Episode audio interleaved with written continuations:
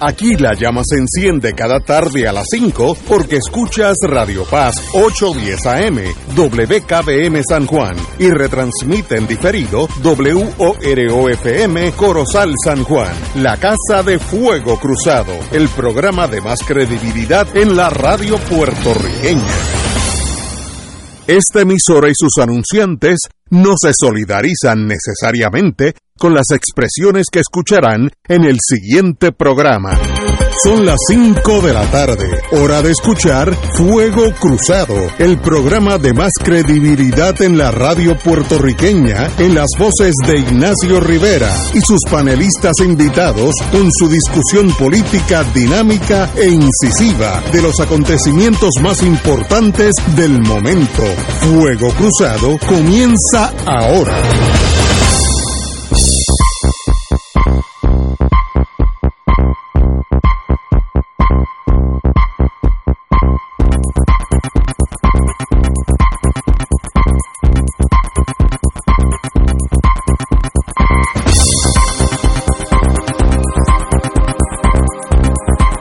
Muy buenas tardes amigos y amigas de Fuego Cruzado. Hoy es lunes, estamos esperando la llamada del doctor Cabanilla que ya llamó pero salió, la, tecnología a veces no, nos traiciona, ahora está llamando por otro teléfono. Eh, no sé. No, fue la falta de puntualidad. no, no, no, ese señor es, como un gelo suizo. Pero la tecnología a veces, y ahora con lo de Ucrania y la Rusia, todo se va complicando. Yo creo que ya está en la línea, ¿no? Ok. Siete, ¿cuál es? 751. 1018. Ajá, dímelo. 751-1018. Que lo, que lo llames ahí de nuevo, please. Ok, estamos. Hoy la, la, telefonía no. Yo creo que eso tiene que ver con el estatus. Un hackeo. De, un hackeo. Eso es el hackeo de, de Putin. No, o de los antivax. que tienen, tienen su fuerza. Pero anyway, eh, hay muchas noticias. Vamos a empezar hablando de, del, del COVID, porque eso ya mismo el doctor Cabanilla entra. Eh, Israel anunció el domingo que permitirá la entrada de turistas no vacunados a partir de marzo, que eso es la semana que viene, al disminuir los casos de coronavirus. Así que Israel, que es uno de los países más adelantado, que ha vacunado a más porcentaje de la gente, eh, sencillamente eh, ha tomado un paso importantísimo. Así que, que no es solamente con los de adentro, eh, con los de afuera. El de afuera que no está vacunado puede venir sin vacuna. Eso es un paso dramático. hay que estar bien seguro de que tiene. te vamos a llamar a ti ahora, a este teléfono. Por ahí, por ahí parece que están, este, Ignacio ahora se está poniendo de acuerdo con el técnico. Eh, yo creo que en lo que se pone eh, Ignacio de acuerdo con el técnico, se acaba el COVID en Puerto Rico, Fernando. Pero bien. Pero es, sorprendente cómo en la última semana, de lo que uno ve en el periódico, ya Cabanilla nos, nos dirá, pero de lo que uno ve en el periódico, eh, cómo se va acelerando eh, el, la tasa de lugares que empiezan a, tumbar restricciones eh, de cero mascarilla o eh, en el caso, bueno, ya lo vimos de Santo Domingo, todas las restricciones internas se han eliminado. así es que se ha formado el inevitable debate de si es prematuro o no es prematuro, de si no es mejor esperar un tiempo más eh, que ya tuvimos la experiencia en una ocasión de que hubiera una reducción dramática, como la hubo aquí, por ejemplo, en el mes de diciembre del año pasado, y sin embargo, a, las dos, tres semanas, hubo un repunte que nos llevó prácticamente a mil, a mil hospitalizaciones. Así es que ese debate, claro, ese es el eterno debate de cuál es el riesgo.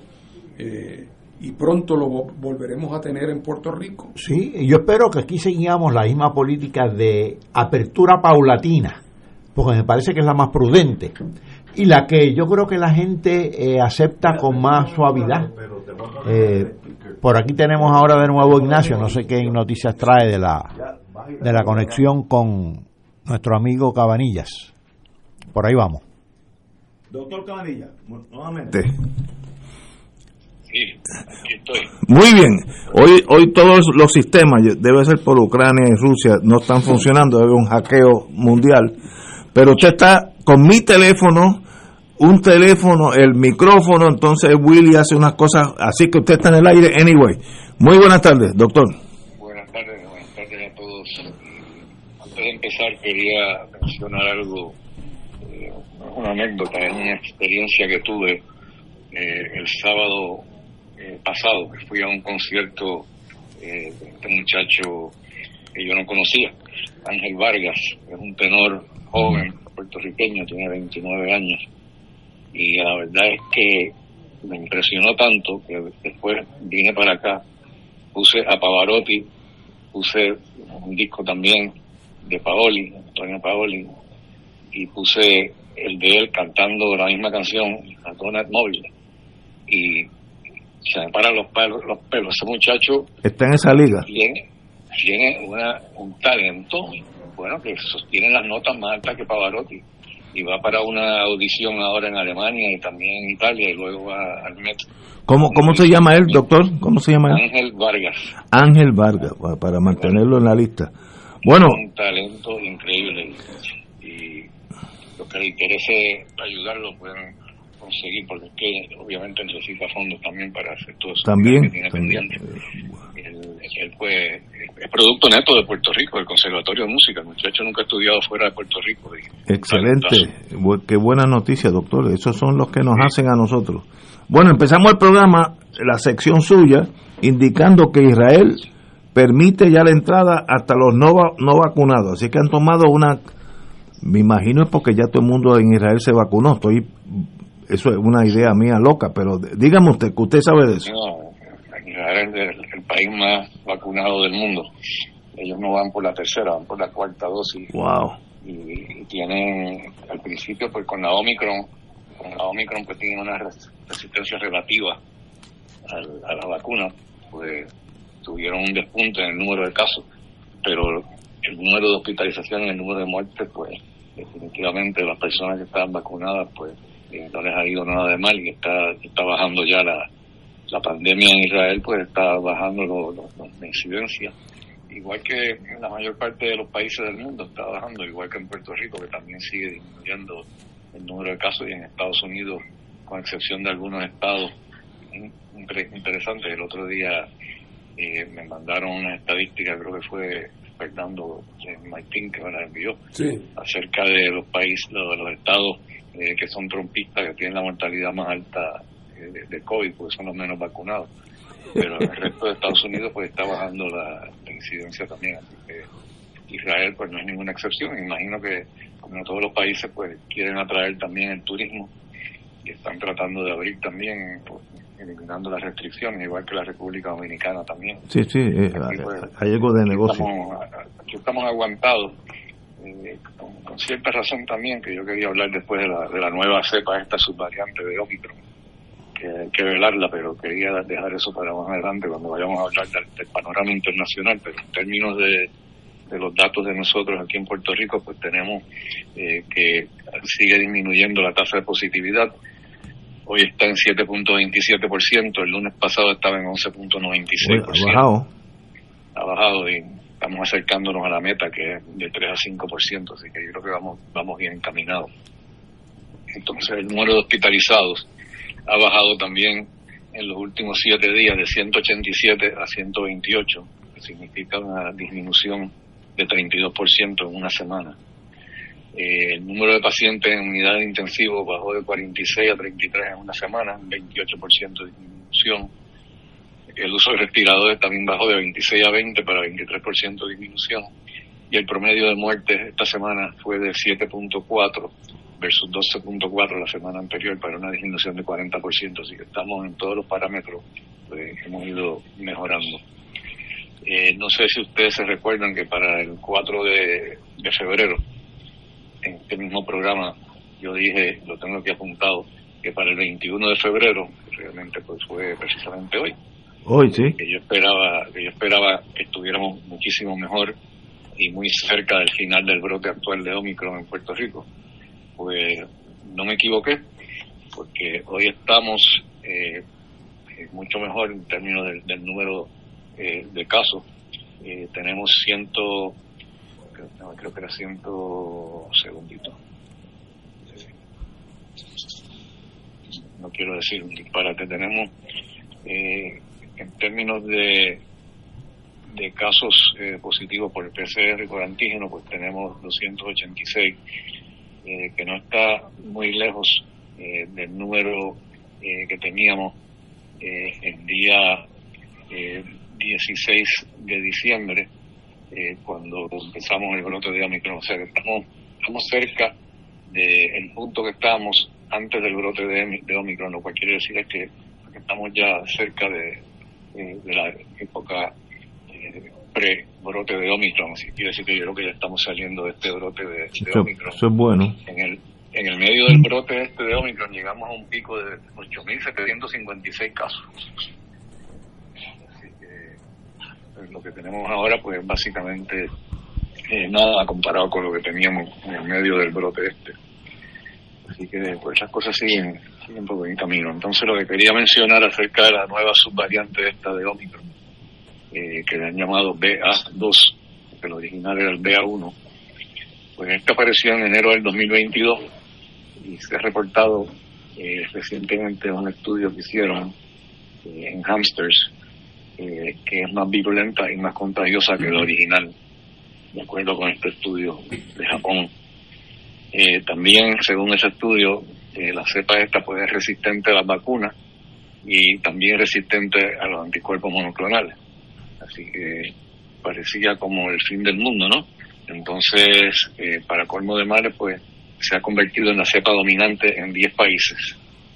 Ya ha desplazado a, la cepa original de Omicron en 10 países, incluyendo Bangladesh, China, Dinamarca, Guam, India, Montenegro, Nepal, Pakistán y Filipinas. Son datos de acuerdo a la Organización Mundial de la Salud. Y todos los días pues nos llegan por los periódicos noticia de lo terrible que es esta nueva variante. Eh, así que uno esperaría que en todos estos países la pandemia estaría causando estragos. Si me puse a averiguar eh, cómo está la pandemia en cada uno de esos países donde la, nueva variante esta de Omicron ha predominado. Para mi sorpresa lo que encontré es que en, los 10 países, eh, solamente en uno de ellos, en Brunei, que yo no sabía ni que existía, un país pequeño, eh, pues la incidencia de la cepa de esta nueva subvariante BA2 eh, se ha desplomado, o sea que, en, vez de, en vez de causar estrago, lo que está causando es que está, está desapareciendo la, pandemia en cada uno de esos 10 países, menos en Brunei. En Brunei yo creo que lo que pasa también es que la, cepa de Omicron eh, empezó hace poco, en contraste con, otros países donde empezó en diciembre. A ellos les empezó hace poco, como en enero. Así que yo creo que todavía están viendo realmente la cepa original de Omicron no eh, que no ha causado tanto ha causado pues eh, eh, no ha causado tantos problemas porque se está bajando la, incidencia ahora digo no está bajando perdón está subiendo pero no, es algo grave en un país pequeño que eso pues hay que tomarlo con un grano de sal cuando uno ve la incidencia en países que tienen una población pequeña. Así que yo creo que si las cosas siguen por el camino que van eh, con, con esta subvariante de Omicron, pues no parece ser tan terrible, porque uno esperaría que ya pues estuviera causando más problemas, especialmente en los países donde, donde la cepa predominante, pues si es más virulenta, pues uno esperaría que estuviera subiendo eh, y más contagiosa, pues uno esperaría que estuviera subiendo el número de casos nuevos y lo que está ocurriendo lo contrario, las muertes también están bajando. buenas no me parece que, que sea que sea una cepa tan preocupante como, como la pintan, pero vamos a mantenernos a ver este, cómo evoluciona en las próximas semanas. En la, decirle. En, la prensa de hoy sale que la reina Isabel de Inglaterra tiene el COVID, tiene los 25 años, pero que los síntomas son leves. Así que aparentemente el mundo entero se está dando cuenta que esta cepa de Omicron no es mortal como la Delta, ¿no? Eh, no sé si estoy exagerando.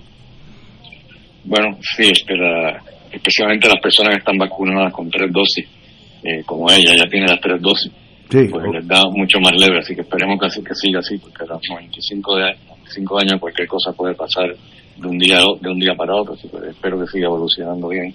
No porque sea admirador de la monarquía, pero por el bien de ella, pues sí, me gustaría que todo siguiera bien. Lo, lo, lo, lo, importante de ella es una persona de 95 años que coge el COVID-19 y yo oí, vi por la televisión que en Estados Unidos es una gran noticia lo que ella está cómo está reaccionando y, y los doctores dijo está bien está en su casa está ambulatoria no no no tiene grandes eh, problemas sino que tiene que estar aislada en lo que pasa esto así que eso son yo creo que buenas noticias para para el mundo entero en torno a la mortalidad de este Omicron sí pero de nuevo hay que cualificar que siempre y cuando esté bien vacunado.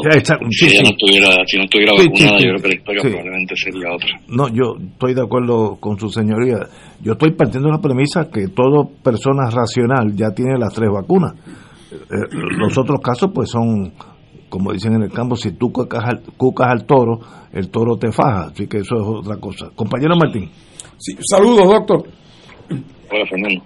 La, los informes que tú narras sobre la nueva variante o, la nueva variante de Omicron, que sonaba muy peligrosa, eran unos estudios eh, eh, eh, serios o, era medio, medio anecdótico. Bueno, depende de lo que tú quieras decir serio. Sí, estudio serio, lo que pasa es que no es un estudio clínico, es un estudio en hamsters. Ah, ah, ah, perdón, es que no escuché eso. Todo lo que salen los animales experimentales después se traduce bien a la clínica. Ah, bueno. o sea que los hamsters siguen estando en peligro si les da. sí, claro. muy bien. Que en el caso mío es irrelevante. Muy bien, muy bien. Compañero Catalá. Cabanilla, no tengo muchas preguntas, pero te voy a hacer una recomendación. Eh, a ver cómo tú la tomas. Eh, para presentar evidencia irrefutable de que la cosa está mejorando aquí en Puerto Rico, eh, yo creo que no hay mejor evidencia que la siguiente. Fuego Cruzado tiene cinco paneles distintos. el único que es permanente es Ignacio y a pesar de la edad de esos cinco paneles, aquí no ha habido bajas en fuego cruzado. Nada, nada, Así que hemos resistido eh, todas las variantes de, del COVID-19. Claro, debo estipular que hasta donde tengo constancia, todos han sido vacunados por la, hasta, la tercera vacuna. Aquí todo el mundo tiene tres, eso es un hecho. Eh, yo creo que el coñac ayuda, pero eso es una tesis mía muy personal. Eh, no sé si el, si el doctor está de acuerdo con eso. Eh, volviendo a las escuelas. Me gustaría hacer un estudio con eso, a ver cómo sale. Bueno, me puede usar a mí. me puede usar a mí. Y yo, yo bueno, yo tengo el, el, bagaje del pasado, el presente y el futuro con coñac, así que ahí no hay problema.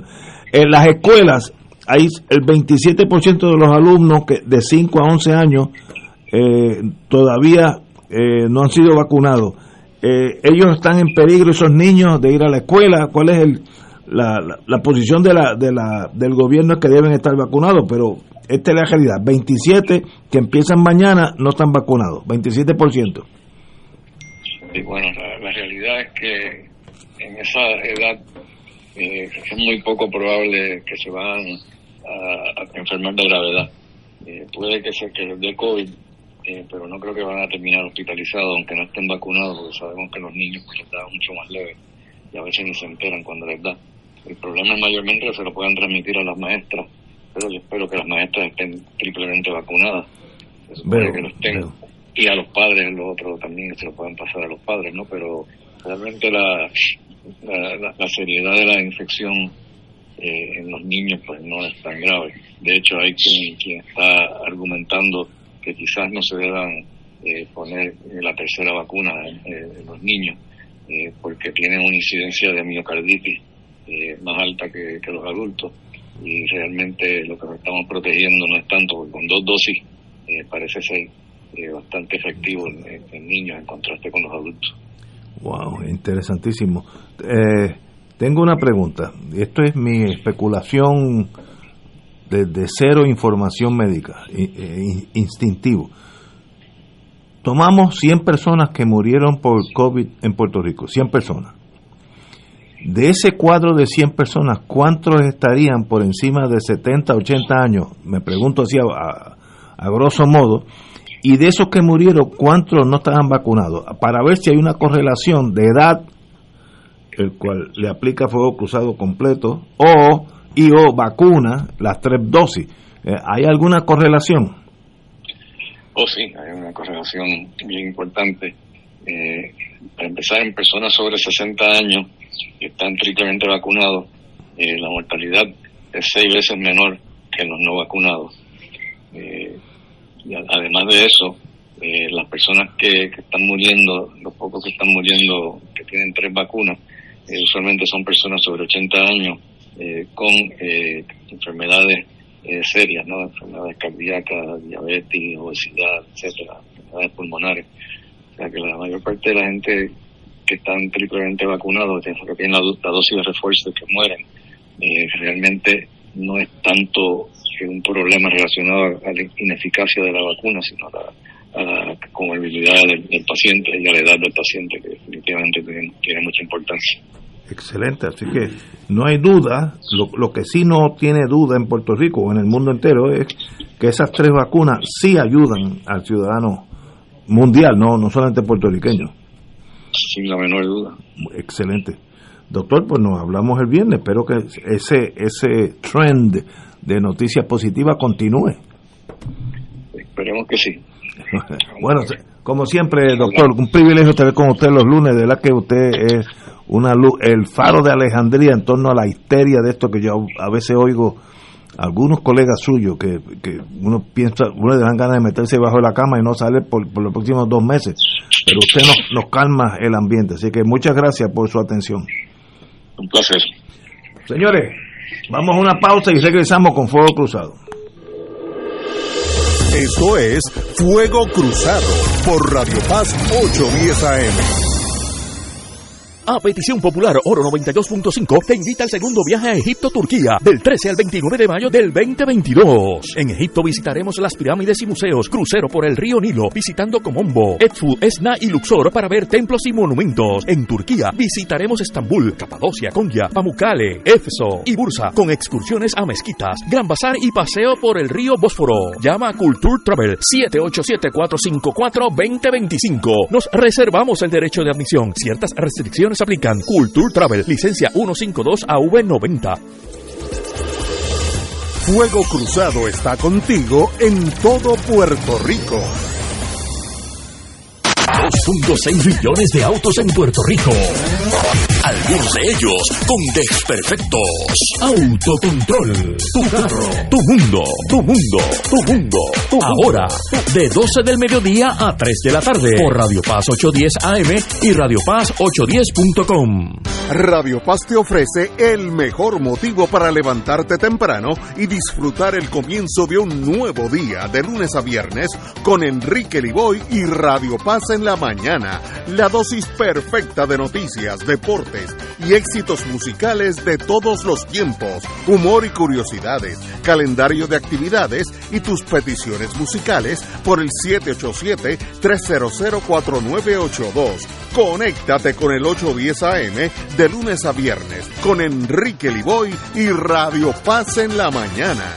La radio de mi país,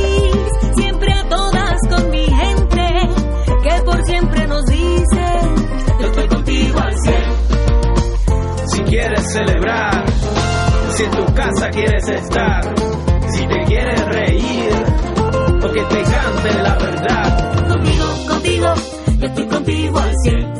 Los 100 años de la radio.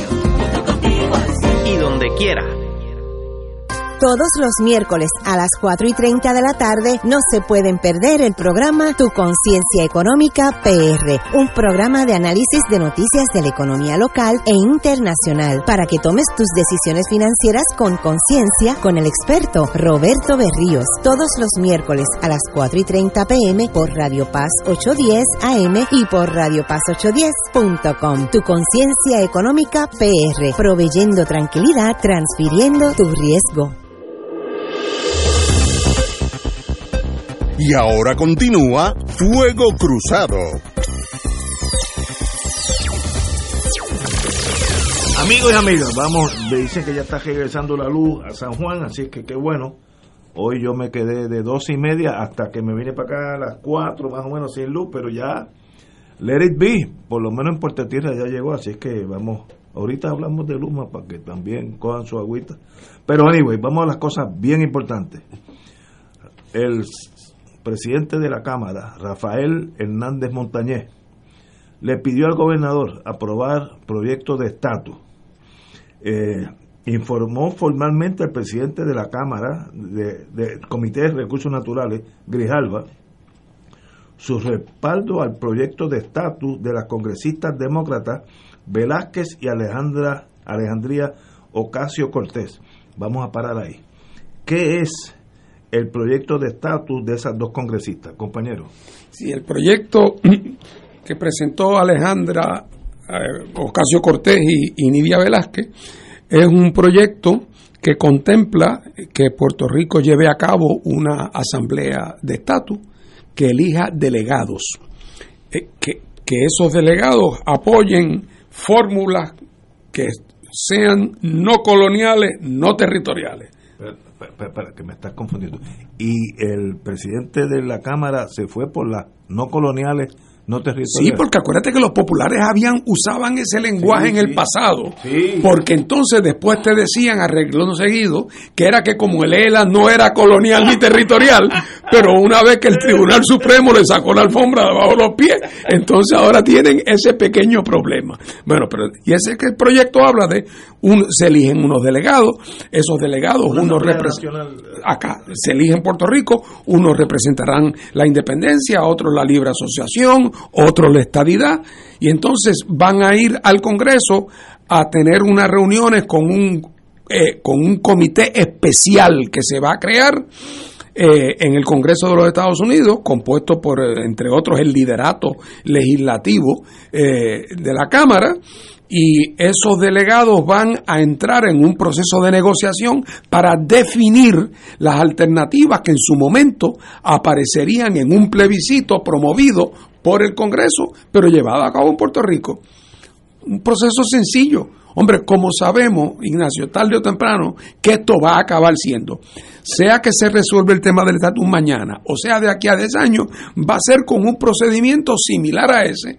Las distintas alternativas tendrán que ser reducidas a un escrito específico con unas alternativas negociadas con el Congreso para que no sean meras listas de, de deseos, ¿verdad? La Carta de los Reyes Magos. Y entonces una vez que se llega a esa negociación con la participación de la rama ejecutiva en las vistas, se definen las tres alternativas, se crean las reglas de juego y entonces se va a Puerto Rico a, a preguntar qué es lo que los puertorriqueños quieren. Lo que tratamos de hacer en el proyecto Johnston, pero bien hecho. ¿Mm? Entonces, ese plantea, eso es lo que dice el proyecto de Nidia. El proyecto de Jennifer, que es su proyecto rival, es un proyecto para que únicamente se le- el Congreso le pida a los puertorriqueños que en efecto ratifiquen la votación de esta ida, sí o no. Y ahí cada cual está en su, en su cancha. Hay un esfuerzo que se está llevando a cabo por el liderato demócrata de la Cámara de tratar de casar los dos proyectos, que es perfectamente posible. Eh, Jennifer no tiene por qué resistirse eh, a que haya otras alternativas que no sea meramente la estadidad total. Si hay 27 estadistas en estadidad, sí o no, en estadidad versus independencia y libre asociación va a haber 27 estadistas también. Así es que, pero esa insistencia por la cosa de la política local, de estadidad sí o no, porque así fue con los otros territorios, eh, pues se meten en un callejón sin salida. Ha dicho el señor Grijalva que si no se llega a un entendido que case los dos proyectos eh, y que pueda ser aprobado en la Cámara, que él eh, traería ambos proyectos A votación. a, a votación para ver cuál tiene más votos en la Cámara. Obviamente eso es una ruta, ambas rutas van a acabar en el mismo sitio, porque el Senado no va a ver ni a un proyecto híbrido, ni tampoco al pro- a, a- a ninguno de ellos individualmente, pero no dejaría de ser un paso adelante significativo, que un proyecto que tuviera alguna complejidad, como el de Nidia, fuera aprobado por la Cámara de Representantes. Ah, bueno, que el Senado no se puede, bueno, pero el contenido del Senado se va- varía cada dos años, Pues, pero no dejaría de ser un precedente positivo el que se lograra ese paso. Y para los estadistas que están en el gobierno sería imprescindible, pienso yo, que lograran aprobar algo porque si no el San Benito de que los estadistas no van para ningún sitio en Washington le caería encima por completo. Así es que esa es la situación allá. Eh, nosotros hemos apoyado en principio y desde el principio los elementos fundamentales del proyecto de Nidia Velázquez. Ahora, José Luis Dalmao, el señor presidente del Senado y del Partido Popular, eh, choca con la posición de Rafael Hernández Montañez. ¿En qué Sí, sentido? porque el- el- el- en el Partido Popular el liderato sigue siendo fundamentalmente colonialista. Y entonces, por lo tanto, la insistencia de José Luis Dalmao es que, es ser. que el ELA como lo conocemos, el ELA colonial territorial, tiene que ser una alternativa. No se da cuenta que precisamente la virtud del proyecto de Nidia es que es un proyecto de descolonización, no incluye alternativas coloniales. Eh, pero entonces, pero como viven en el pasado y siempre temen que los acusen de separatistas, pues entonces los populares están ¿verdad? con el duérmete nene de que tienen que estar todas las alternativas, de que así lo ha dicho el gobierno de los Estados Unidos. Que es verdad que lo ha dicho. Si Estados Unidos tiene muchas colonias, ¿cómo no va a decir que la, que la colonia? Por eso es que significaría un paso adelante el que el Congreso dijera lo que tenemos que hacer es resolver el problema de inferioridad política de fondo. Pero de todas maneras, José Luis Dalmau antes de ayer volvió a decirle a Grijalva, tiene que poner el ELA colonial. Y entonces, ayer sale Tatito, que había dicho el otro día que lo del Estado, lo del estatus no se debe ni tocar en este cuatrenio, endosando el proyecto de Nidia, incluyendo el concepto de que tiene que ser entre alternativas que estén fuera de la cláusula territorial. ¿Qué importancia tiene eso? Mira, yo creo que en el fondo no tiene ninguna importancia en este caso de ellos dos, salvo subrayar, subrayar que en términos del tema del estatus el Partido Popular es una torre de Babel y que hay una pelea interna a navajazos entre Tatito por un lado y José Luis Dalmao por el otro, porque contra, cada vez que Tatito dice algo sobre el estatus es para darle un tapaboca a lo que el día antes dijo José Luis Dalmao. Así es que esto más que tener que ver con el problema del estatus en términos generales, con lo que tiene que ver es con un deterioro en la, en, en la, en la estructura de mando del Partido Popular que se ha vuelto realmente, ya te digo, una especie de torre de Babel, donde nadie manda y donde para colmo de cuentos, dentro del campo de Tatito, en su cámara, él ganó, no se puede olvidar uno, de ellos tienen 26 votos. Y él ganó la presidencia de la Cámara en el caucus popular por un voto. o sea que está dividida por la misma mitad. Y hay ahí dentro del Partido Popular quienes donde le ven los pies le quisieran ver la cabeza. Así es que el, ese deterioro, hombre, que es perfectamente explicable. Porque todo lo que tiene el Estado Libre Asociado en este- estos últimos años ha logrado de alguna manera proyectar su fracaso en todos los órdenes, en el económico, en el político, en el jurídico, en el institucional, y por lo tanto no es de extrañarse que esté en las condiciones en que se encuentra. Tú dijiste algo que me preocupó y es que para los Estados Unidos el tener colonias no es problema porque las tiene, así que no... no Tiene una cláusula en su constitución que lo autoriza. Así que el ellos presentar el ELA colonial es- no es un trauma nacional, es algo, mira, eso, esto es una de las opciones y a ustedes. No, no, si se le inventaron ellos. o sea, para los Estados Unidos buscarle un acomodo razonable a sus posesiones coloniales. Eh, eh, ellos tienen Samoa, tienen Guam, tienen Las Islas Vírgenes. las Islas Vírgenes, tienen las islas, eh, las Islas Marianas, digo las Marianas no, la- las Marianas del Norte, bueno, que, que son retazos que llegaron a sus manos y con los cuales en el fondo tampoco sabe exactamente qué hacer. Eh, en, en- en el, en el caso de algunas de ellas, porque son demasiado pequeñas para ser un, una- un estado viable. Eh, así es que, pero en el caso de Puerto Rico, que es una nación hecha y derecha, eh, y donde hay un- una profunda discusión sobre el tema del estatus, porque esta discusión no existe en Islas Vírgenes, No, no, no. existe en Samoa, no existe en Guam. Ellos podrán querer un- una manita de pintura aquí y otra allá, pero básicamente ellos están, ellos están resignados a ser una colonia de los Estados Unidos para siempre. Eh, y, y por lo tanto allí no hay movimiento descolonizador. Puerto Rico no. Puerto Rico hay un movimiento que sabemos que más de la mitad de la población ya repudia el actual estatus territorial y por lo tanto Estados Unidos está colocado en una situación distinta. Después que la mayoría de la gente de un territorio ha dicho yo no quiero seguir siendo territorio, ya entonces tú no puedes seguir insistiendo en la alternativa territorial, porque entonces te volverías en una tiranía, en una, parecería que estás queriendo imponer. Porque otra cosa es que Estados Unidos tenga el argumento de, mira, a mí me gustaría que Samoa fuera independiente, pero es que ellos no quieren ni saber de eso y no hay nadie que lo favorezca. Bueno, pues, en teoría tú dices, bueno, pues entusi- podrías decirle, entusiasmalos con la idea, ofrécele muchos chavos para que sean independientes, pero la realidad del caso es que en el mundo de la práctica, el problema colonial de Puerto Rico es totalmente distinto al problema de los otros territorios, porque esto se trata de una nacionalidad diferente que está, que está en unas condiciones de inferioridad política eh, y mantenida en ella a pesar de que la mayoría de la población claramente ha dicho que no quiere continuar en una situación colonial. Eh, así es que eso es lo que hace del caso de Puerto Rico uno distinto. Pero desde el punto de vista del Departamento de Justicia de los Estados Unidos, si tú le preguntas, ellos te van a decir, no, no, no, la alternativa, la- el de ser un territorio de los Estados Unidos, ¿cómo eso no va a ser una alternativa? Si lo quieren. Pero el efecto político que tiene es que se convierte en un instrumento para perpetuar el colonialismo en Puerto Rico. Wow. Señores, vamos a una pausa, amigos, y regresamos con el doctor Catalá. Esto es Fuego Cruzado por Radio Paz 810 AM.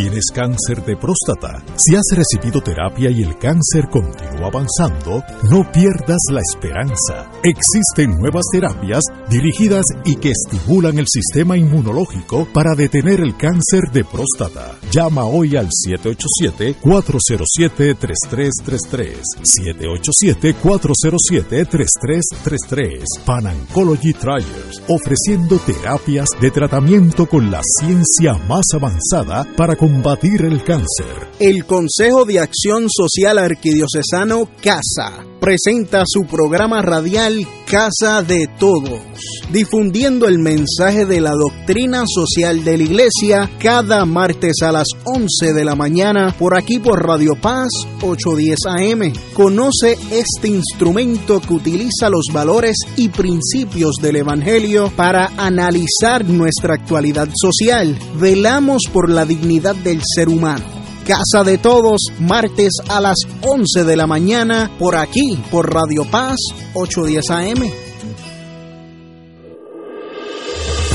Fuego Cruzado, el programa de más credibilidad en la radio puertorriqueña, es ahora la tribuna abierta de análisis noticioso, con diversas perspectivas que exploran el trasfondo de lo que acontece a diario y cómo nos afecta. Escucha Ignacio Rivera y sus panelistas invitados de lunes a viernes en Fuego Cruzado en transmisión diferida a las 10 de la noche por Oro 92.5 FM. El Santuario Nacional de Nuestra Señora, Madre de la Divina Providencia, invita al pueblo de Dios a las noches de adoración y sanación todos los segundos viernes del mes a las 7 de la noche. En estas rezamos el Santo Rosario, adoramos al Santísimo, reflexionamos y hacemos oración de sanación. Noches de sanación y adoración los segundos viernes del mes. Para información, comunícate al 787-646-9448 o en santuariodelaprovidencia.org. Y ahora continúa Fuego Cruzado. Estamos analizando. Con el compañero Martín la misiva del presidente de la Cámara, Rafael Hernández Montañez, que le indica a Raúl Grijalva, que es el presidente de la Comité de Recursos Naturales, su respaldo al proyecto de estatus de las congresistas demócratas Nidia Velázquez y Ale- Alexandria Ocasio Cortés, que sería eh, buscar una solución no territorial y no colonial, en contraste con el problema del otro presidente del Senado, José Luis Dalmao, que no tiene problema, al contrario, Insiste. insiste en que él esté envuelto en, la, en esta eh, discusión en el, en el Senado, en, el, en, en los Estados Unidos. Compañero, Yo considero a la carta del presidente de la Cámara como un paso positivo, porque hay muchos puertorriqueños, sobre todo los que creen en el estatus actual, que consideran que la discusión del estatus es algo inútil, estéril, hasta frívolo. No se dan cuenta que el estatus no es otra cosa que la relación, la relación de Puerto Rico con el mundo, con Estados Unidos, la relación política, económica, social, cultural, las restricciones del estatus actual, hay que vencerlas. Y por eso es que no tienen otra opción muchas veces que profundizar la dependencia, porque no quieren vencer las restricciones. Así que ese proyecto de Nidia Velázquez y de Ocasio Cortés tiene importancia en el sentido de que le da vigencia a la discusión del estatus aquí en Puerto Rico y allá en el Congreso de Estados Unidos. Además, proponen eh, lanzan al ruedo propuestas de carácter procesal como es la Asamblea Constitucional de Estatus, que por cierto no es como dijo un columnista por ahí, que son 100 genios reunidos en una asamblea decidiendo el futuro de Puerto Rico, porque esa, ese, esa propuesta va acompañada de consultas directas al pueblo de Puerto Rico, conjuntamente con la discusión de las condiciones que definirían cada una de las propuestas eh, descolonizadoras, verdadera- verdaderamente descolonizadoras con que habría que confrontarse. Ahora, llama la atención la reacción de José Luis Dalmao, el presidente del Senado, en contraste con la, con la carta del presidente de la Cámara. Llama la atención porque él recalca eh, la pertinencia de incluir a, eh, como una de las opciones al estatus territorial de Puerto Rico.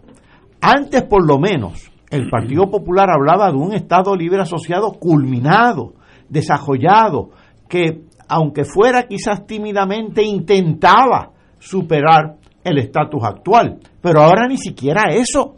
Insiste en el estatus territorial. Es decir, el que define, como decía Fernando, el que define esa cláusula de la Constitución de Estados Unidos, que es la cláusula territorial que dice que el Congreso puede hacer con Puerto Rico lo que le venga en gana. Que si eso no es una colonia, pues yo no sé qué es una colonia, venga Dios y lo diga, como dice el refrán. Así que en, en este caso, a la, a la luz del presidente del Partido Popular y presidente del Senado, el, el Partido Popular va inclusive hacia atrás, ni siquiera quiere desarrollar el ELA, quiere confirmar el que tiene, aún después de todo lo que han dicho la, los poderes políticos en Estados Unidos, empezando por el Congreso, el propio, la propia rama ejecutiva e inclusive la rama judicial. Así que realmente ahí ya no hay redención posible. Pero me parece positivo en el sentido de que avala el proyecto de, de Nidia Velázquez, la carta del presidente de la Cámara. eh, Hernández Montañez, en este momento, estoy mirando de afuera, yo no soy miembro de ese partido, pero es el único que tiene algún tipo de liderato hacia el siglo XXII, donde ya estamos, no es, que- no es que vaya a llegar, sino que es, es como una esperanza de algo nuevo dentro de ese partido que necesita una, una vacuna de, de, esperanza, de arrojo, de, de mirar al futuro y no es esconderse en las trincheras del pasado. Se ha tornado de facto el líder de ese partido en el sentido ideológico, porque no hay más nadie que hable nada. Hay muchos amigos, entre ellos amigos míos, lo que los quiero mucho, etcétera, que morirán con el ELA. Uno, ya, ¿sabes? Es algo, pero ese partido no puede estar dividido ideológicamente en dos cantos, porque se debilita eh, mientras el tiempo más pasa, más anacrónicos son, compañeros. Pero yo creo que nunca había sido eh, mejor representada en la realidad la, aquella teoría de que en el país de los ciegos el tuerto es rey. porque cuando te oigo hablar de, de Tatito, que es el único que suele, el único que habla, el único que parece, es verdad, pero es verdad únicamente relativo a la, al comportamiento de los otros que realmente pues ahí no hay nada más que silencio, resignación, tristeza, depresión, desarticulación, es una especie, uno le parece a uno que está en Eret perpetuamente cuando, eh, y entonces pues en ese en esa en esa modorra de momento Tatito sale todos los días proponiendo algo que por cierto a veces lo que proponen hoy es contradictorio con lo que propuso la semana pasada. Esto que dijo ahora de que apoya el proyecto de Nidia, hace dos semanas, o hace un poco más de dos semanas, cuando José Luis Dalmau decía que tenía que haber un comité de diálogo sobre el estatus, Tatito estaba diciendo, el tema del estatus no debemos tocarlo en estos cuatro años. Es verdad.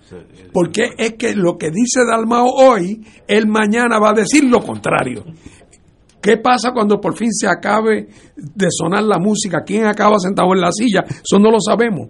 Pero la realidad del caso es que solamente en una desolación política como la del Partido Popular, Tatito puede ser una figura que llame la atención y no lo digo por ninguna cosa de desprecio personal, yo ni lo conozco, pero es una figura política errática, superficial, eh, y que, y, que incluso dentro de la propia Cámara no se ha ganado el liderato interno porque la mitad de los miembros de su delegación hubieran querido que el presidente fuera otro. Pero otra vez, dentro del país de los ciegos, el tuerto es rey.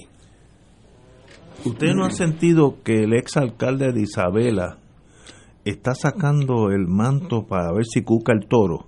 Eh, como que lo veo decir, en este vacío yo puedo volver a ser el, candidato a la gobernación. ¿O es mi paranoia? No, yo creo que él ha hecho dos o tres gestos. Y es que lo que pasa es que no nos olvidemos. Él llegó cerca de los votos que llegó que tuvo Pierluisi. Los dos salieron muy mal, relativo a los resultados históricos de sus partidos, no faltaba más. Pero numéricamente hablando, yo no sé cuántos votos más Pierluisi sacó que él, 15 o 20 mil votos quizás. Eh, o sea que él pensará, oye, la bola por poquito pica para el lado mío. Quizás en la próxima, si corro, la bola me toca a mí, porque no estuve tan lejos. Pero creo yo que eso es haciendo de tripas corazones. Eh, la realidad es que su candidatura fue muy emblemática de un Partido Popular venida a menos. Eh, él no es una figura que trajera planteamientos de mayor novedad desapareció de la escena después de las elecciones y no, se, y no ha vuelto a, la superficie hasta en estos últimos tiempos, donde trata aquí y allá de, un poco recordarle a la humanidad que él existe. No conozco a nadie dentro del Partido Popular, y, yo me relaciono con populares, como es natural, eh, los veo en todos sitios, eh, y no tengo a un amigo popular que me haya dicho, hay la clave del éxito está en el exalcalde de Isabela. Eso no me lo ha dicho nadie. Eh, claro, tampoco me andan proponiendo. Ellos sueñan siempre con Bernier. Y es que como Bernier, eh, eh, como Bernier está desaparecido en acción, pues piensan que, que quizás Bernier, pero se olvidan de que Bernier, Bernier perdió con, con Rosellito es que la gente se olvida. Perdió por un montón. Y además también otros que se desaparecen. Cuando de momento viene la época de sequía, no aparecen. Eh, así es que el Partido Popular está en una situación difícil otra vez. No meramente, no es un problema meramente de si hay o no hay gente de algún talento. Es que el proyecto histórico se perdió. ¿Qué, quiere decirse? ¿Para qué ganar? ¿Para, qué? O sea, ¿de qué se trata? Eh, esa es la gran y yo creo que además esos partidos, como le ha pasado al PNP también, el deterioro con el correr de los años, en volverse máquina de administrar el presupuesto y de dividir las comisiones, eh, no, digo comisiones legislativas, digo el pago de las comisiones, entre parientes, dolientes, amigos, nombramientos, eh, escoltas, eh, viaje, o sea, todo, esa, todo eso se tragó a esos partidos, la privatización, la, eh, y, y- y perdieron su razón de ser y, y a ningún puertorriqueño se le escapa que el PNP y el Partido Popular son los partidos que gobernaron a Puerto Rico durante los últimos 50 años y que lo llevaron a la quiebra y que hoy día, después del episodio traumático de la Junta de Control Fiscal, resulta que uno examina al Partido Popular y al PNP y ahí estaban los dos buscando estrategias combinadas para inventarse un barril de tocino de 50 millones de pesos, porque es una cosa que no tiene nombre. en la locura. Y, y- y uno se da cuenta, pero es que ellos no, porque si esto fuera una cosa que es que la estaban haciendo escondida, pues uno dice que es la esperanza que nadie se diera cuenta, pero no es escondida, es que ellos creían que eso no le iba a estar malo a nadie. So, lo que eso quiere decir es que han perdido completamente la sensibilidad política y no se da y no se da cuenta cuando lo que están haciendo es ofendiendo continuamente eh, a, la, a la opinión pública. Así es que ese partido vive su trauma. El trauma del PNP es otro y no se nota tanto porque están eh, domina el poder ejecutivo, pero no tiene uno nada más que pensar cómo el PNP ha administrado el triunfo en un plebiscito hace eh, en noviembre del año en- del año 2000 el PNP ganó un plebiscito eh, limpiamente eh, no, puedo tener una crítica aquí y allá, pero ganaron. No cabe duda de que la mayor parte de la gente que fue a votar fue a votar por la estadidad. Oye, y que después de tener una mayoría por primera vez en su historia, ¿cómo lo han administrado? Los siete payasos que mandaron para Estados no. Unidos, eso es una cosa absurda. ¿Qué es lo que han hecho? ¿Dónde están los grandes aliados? ¿Dónde están las grandes marchas? ¿Dónde están las convocatorias? ¿Dónde está la vinculación del PNP con el liderato de derechos civiles en los Estados Unidos? ¿Dónde está esa, ¿cómo se llama? Esa, esa tormenta de, de, de viaje a los medios de comunicación, a aparecer reclamando sus derechos? Resulta que todo como que era de embuste como que debajo de todo ese proestadoísmo realmente hay mucho mucho hueco, aire hueco, eh, un espacio hueco, no hay militancia, no hay afán, no hay no hay disposición de lucha, eh, Ignacio. No hay disposición de lucha ningún. Y cuando digo lucha no estoy pensando en Ucrania. Es que no están dispuestos ni a hacer una marcha. Oye, y, no habrá alguien que se que, que se que, que no habrá alguien que se que haga como la Rosa Parks y haga el equivalente a sentarse en el asiento reservado para los blancos. No hay uno entre los miles de millones o cientos de miles de estadistas puertorriqueños.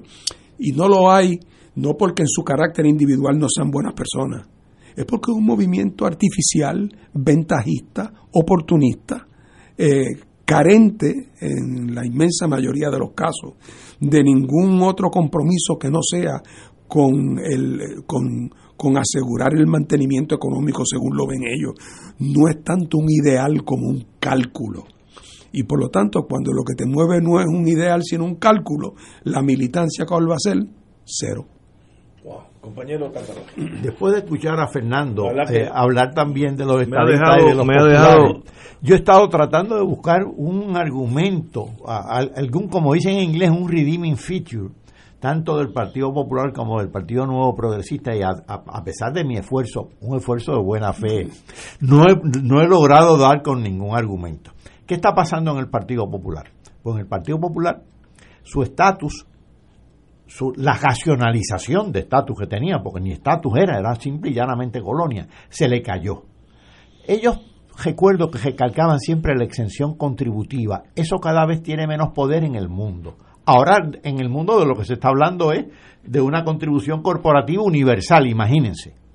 Ellos hablaban también de acceso a fondos federales. Bueno, eh, el acceso sigue, pero se ha convertido realmente en un problema en un problema que ahoga al país. Claro, que soluciona unos, unas, unas necesidades a corto plazo. Eso es innegable. Pero por ese camino no se desarrolla ningún país. Hay que superar eso. De hecho, como yo he dicho muchas veces, la ayuda efectiva, si es verdaderamente ayuda, es la que se torna con el tiempo innecesaria. Porque si se torna epidémicamente necesaria, algo anda mal y es que no hay desarrollo saludable. La búsqueda de candidatos en el Partido Popular, algunos saldrán, lo que pasa es que el Partido Popular ahora es como un desierto, en el desierto lo que hay arena.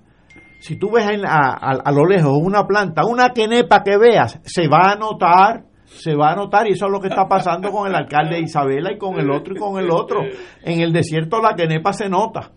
En el campo de los estadistas, realmente esto es algo infame. Lo de los delegados es algo infame. El comportamiento de los delegados es prácticamente para que los metan a la cárcel por malversación de fondos públicos. Pero es que es una cosa infame. Eh, algunos yo no sé qué han dicho. Yo solamente recuerdo a Ricky José yo por el chat previo a eso y por el cartelón frente a Casa Blanca. Y recuerdo también a Elizabeth Toje por pegarse los tenedores y probar que el COVID la, la convierte en una especie de imán humano. Por favor, eso es serio. Eso es serio. Es para que el pueblo de Puerto Rico realmente se ofenda y llame a capítulo a toda esta gente. Ya es hora. Eh, bueno, ustedes saben, yo siempre, siempre desde que empecé a votar en el 68, con aquel plebiscito era, eh, donde 67. 67. Eh, siempre he estado del lado estadista y continuaré y con eso no hay problema. Ahora, como yo estoy pensando como norteamericano, me pongo en la posición de ellos. El espectáculo de nuestros delegados allí es algo bochornoso. Y hablando entre nosotros, que somos puertorriqueños y nos queremos y moriremos aquí todos, si Dios lo quiere. Eh, ¿Qué papelón de tercermundista hemos hecho en Washington con estos señores? Que me consta, porque yo tengo una hija que está envuelta en ese mundo por allá, me dicen que no tienen acceso y es un laughing stock, es un chiste los delegados de Puerto Rico. Y si además de eso se te pegan los tenedores, pues entonces, eh, eh, ¿sabes? Es una película de, de, de Woody Allen, porque es una cómica, pero es una cómica que hace daño, porque eso lo ve la gente, los senadores, recordemos, y, eh, senadores y representantes, re- recordemos que esas, esos señores tienen un cuerpo de investigación de lo mejor del mundo, que es el FBI, la sección de Internal Security. Y esos señores, si el senador tal de Montana quiere saber lo que está pasando aquí, le manda un mensaje al secretario de Justicia, a su vez habla con el jefe del FBI y le mandan un position paper de lo que está pasando. Y entre esas páginas va a haber una que se le pegaban los, los, tenedores porque se le pues estaban magnetizadas porque y es la delegada de la estadidad. Y hay, hay otro que no, no voy a mencionar el nombre es que este caso de los tenedores es algo sui generis. Pero los otros que han que han hecho dime una cosa que han hecho. Eh, pues ese dinero como dijo Biggs la semana pasada Puerto, eh, Puerto Rico carece de talento administrativo. Ese dinero esos millones de dólares que estamos votando hacia la nada y le añade 50 más millones de los el barrilito que los muchachos en eso son bien buenos de los dos partidos eh, da un espejo de un país que si yo fuera norteamericano Montana, South Dakota dice pero eso es lo que viene para acá ¿sabe? Hace daño a la estadidad. Esto, pues, señores, hay que ser serio con la estadidad y como dijo Martín, hay que estar en liazón, pegados estrechamente con los grupos de derechos civiles, eh, eh, mo- mover la ideal de la estadidad, eh, el fin de la colonia, pero no es estas cosas de, de sencillamente coger como una mofa y mandar allí, ¿cuántos son? Siete o nueve de los muchachos eh, que están allí haciendo nada. Haciendo nada quiere decir haciendo nada. El resultado va a ser cero. Y además de eso, si te pones en el ridículo mundial, pues sencillamente, pues, ese movimiento se hace daño a él mismo. No sé cómo, eso para los estadistas es, los estadistas serios y responsables. Yo tengo varios amigos muy serios, muy responsables. Le hace daño, le da pena, porque se están destruyendo el- ellos mismos. Eh, ese espectáculo que estamos haciendo en Washington, ¿nos ayuda o nos desayuda? Ese es el bottom line. Cuando uno, cuando uno va a una guerra, uno tiene que decir, con este general, ¿ganamos la batalla o no? Si la contestación es no, pero es buena persona y habla francés, no, no, no, ¿ganamos o no? Si la contestación es no, cambia de general. Y eso, con estos señores por allá por Washington caminando, haciendo, eh, inventándose reuniones que me consta que no existen, inventándose contactos que lo cogen a mofa. Esa es la verdad. Y, y nadie dice nada aquí. Del mismo Partido Nuevo estoy hablando, del mismo Partido Nuevo, que ese es el primero que debiera velar por, por, el, por el visto, por, la elegancia, con- como dicen el, en inglés, decoro, el decorum, la forma como tú te comportas en Washington. Pero it is what it is. Vamos a una, una pausa, amigos. Fuego Cruzado está contigo en todo Puerto Rico. Aquí la llama se enciende cada tarde a las 5 porque escuchas Radio Paz 810 AM, WKBM San Juan y retransmite en diferido WOROFM Corozal San Juan, la Casa de Fuego Cruzado, el programa de más credibilidad en la radio puertorriqueña.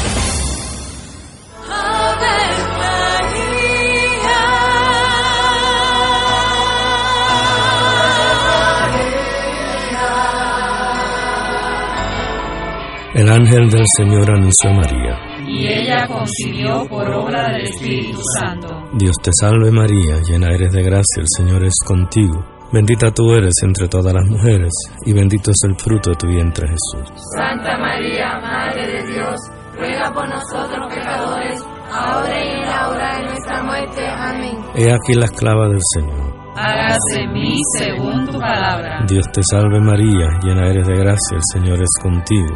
Bendita tú eres entre todas las mujeres, y bendito es el fruto de tu vientre Jesús. Santa María, Madre de Dios, ruega por nosotros pecadores, ahora y en la hora de nuestra muerte. Amén. Y el Verbo se hizo carne. Y habitó entre nosotros. Dios te salve María, llena eres de gracia, el Señor es contigo.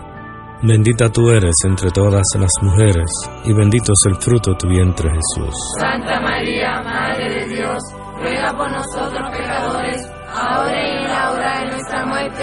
Ruega por nosotros, Santa Madre de Dios. Para que seamos dignos de alcanzar las promesas de nuestro Señor Jesucristo. Oremos. Derrama, Señor, tu gracia sobre nosotros, que por el anuncio del ángel hemos conocido la encarnación de tu Hijo, para que lleguemos por su pasión y su cruz a la gloria de la resurrección, por Jesucristo nuestro Señor. Amén. Gloria al Padre, al Hijo y al Espíritu Santo. Como era un principio, siempre, por los siglos de los siglos. Amén. como parte de la conducta ética que debe regular lo que piensa, hace y dice cada rotario antes de actuar, este debe plantearse lo siguiente, ¿es la verdad? ¿Es equitativo para todos los interesados? ¿Crea buena voluntad y mejores amistades? ¿Es beneficioso para todos los interesados? Esta es la prueba cuádruple. Mensaje del Club Rotario de Río Piedras. Y ahora continúa Fuego Cruzado.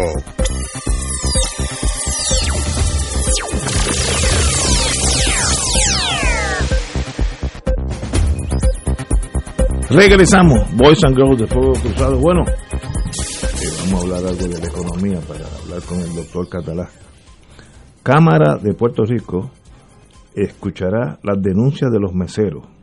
El mismo artículo dice que desde el 1991, 2001, 2021, 22 años, fue el último salario mínimo de los trabajadores de los restaurantes al 2.13 la hora. 2.13 la hora. ¿Hay alguien, después del hombre Homo sapiens, que piense que no es tiempo de revisar eso con economistas como el señor Catalá, el doctor Catalá que está aquí, o el que ustedes escojan? Desde el 1991, ¿usted sabe cuál era el precio de la gasolina en 1991? Y hoy, fácilmente más dos terceras partes. Y usted no cree que ese mesero eh, la está pasando peor ahora que hace 1991.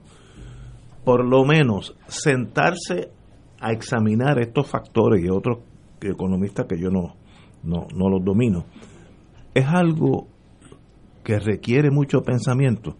Pero hay hasta dudas si se debe hacer eso o no. Eh, no entiendo, Catalá, ¿tú, ¿tú qué sabes de ese mundo? Explícame a mí. Mira, Hace yo- 31 años que no se toca el tema del salario mínimo de los meseros. Yo en las últimas dos semanas estuve con mi hijo en dos restaurantes distintos. Restaurantes eh, módicos, ¿no?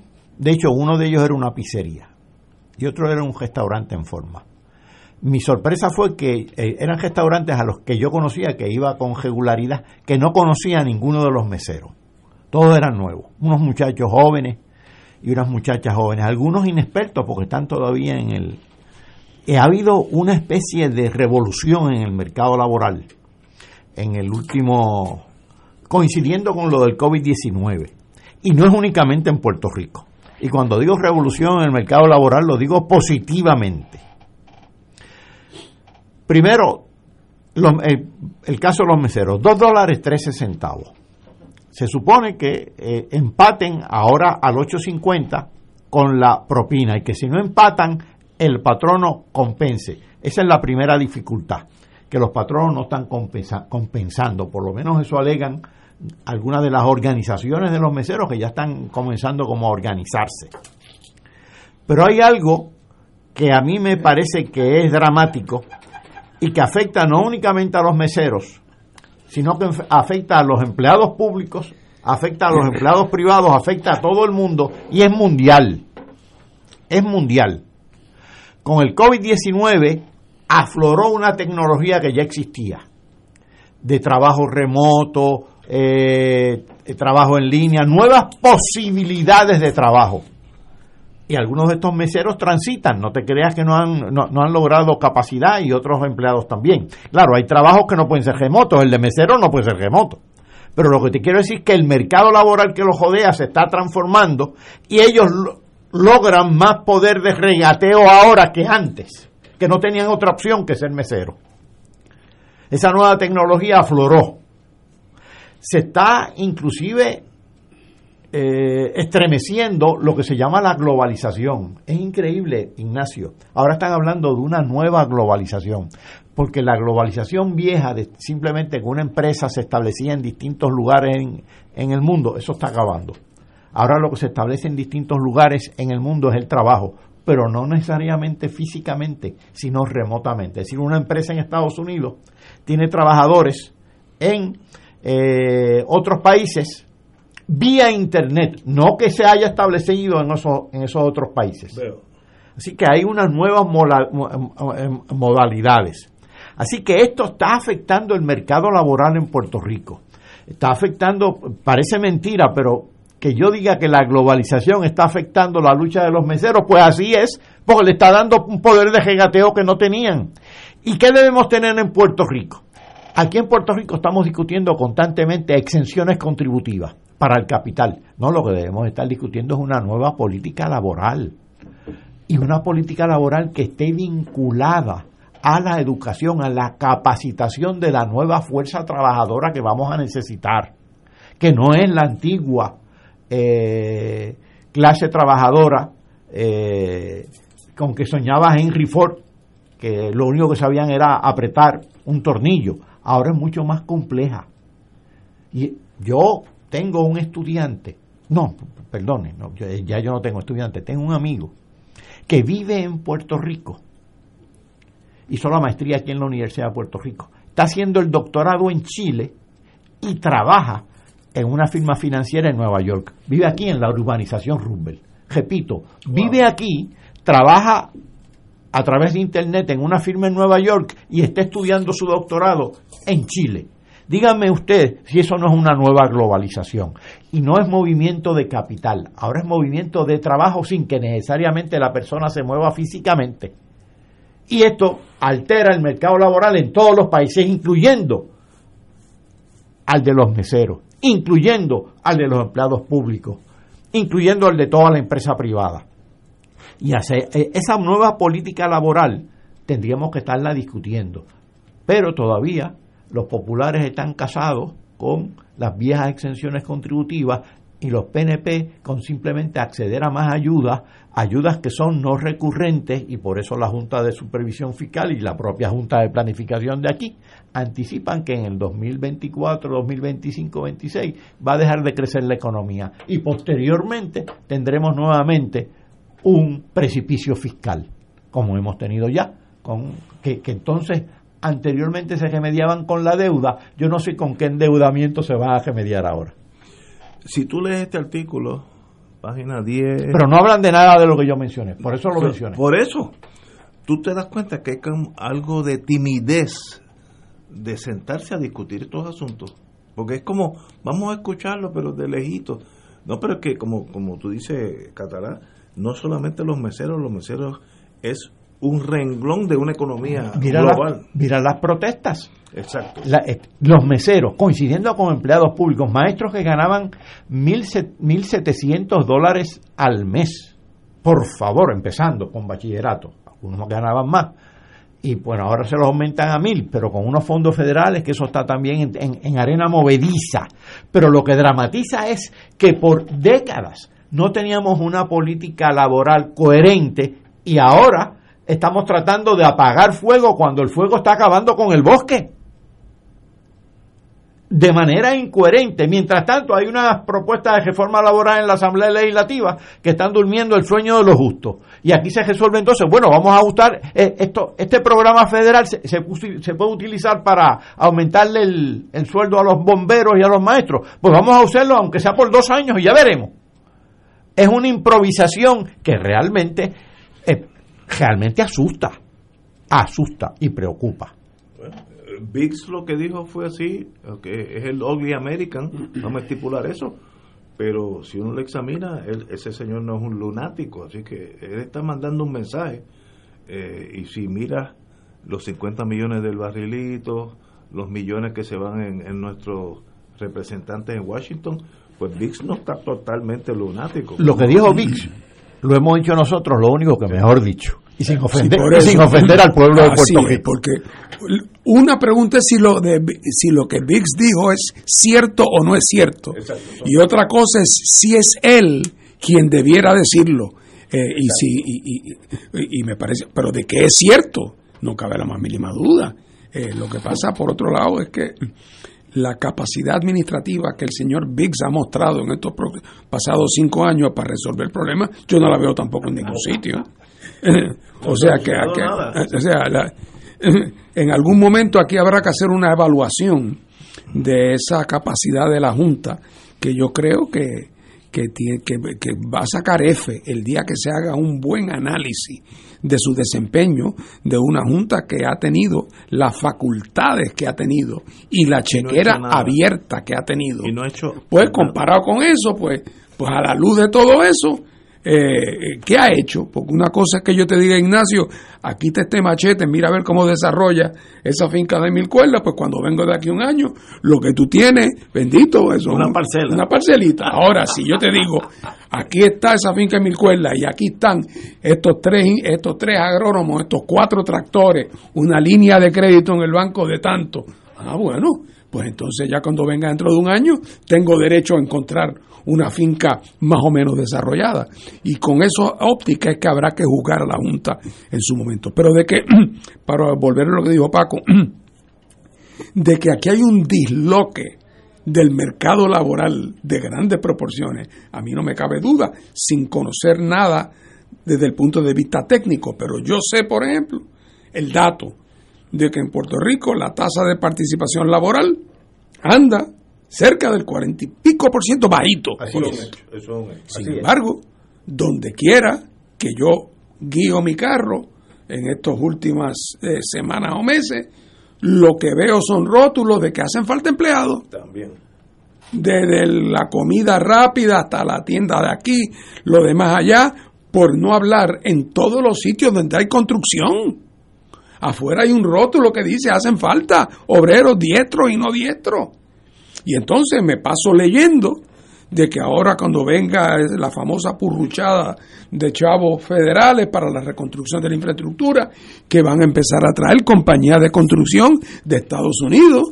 Con- y yo digo, pero ven acá. Y yo digo, pero, pero, pero nosotros no tenemos una tasa de participación laboral de 42% que quiere decir que deberíamos en teoría, ah, y si fuera que lo que se requiere son eh, ingenieros de, de, de bueno, pues yo comprendo, tenemos muchos desempleados, pero ninguno es ingeniero de cohete.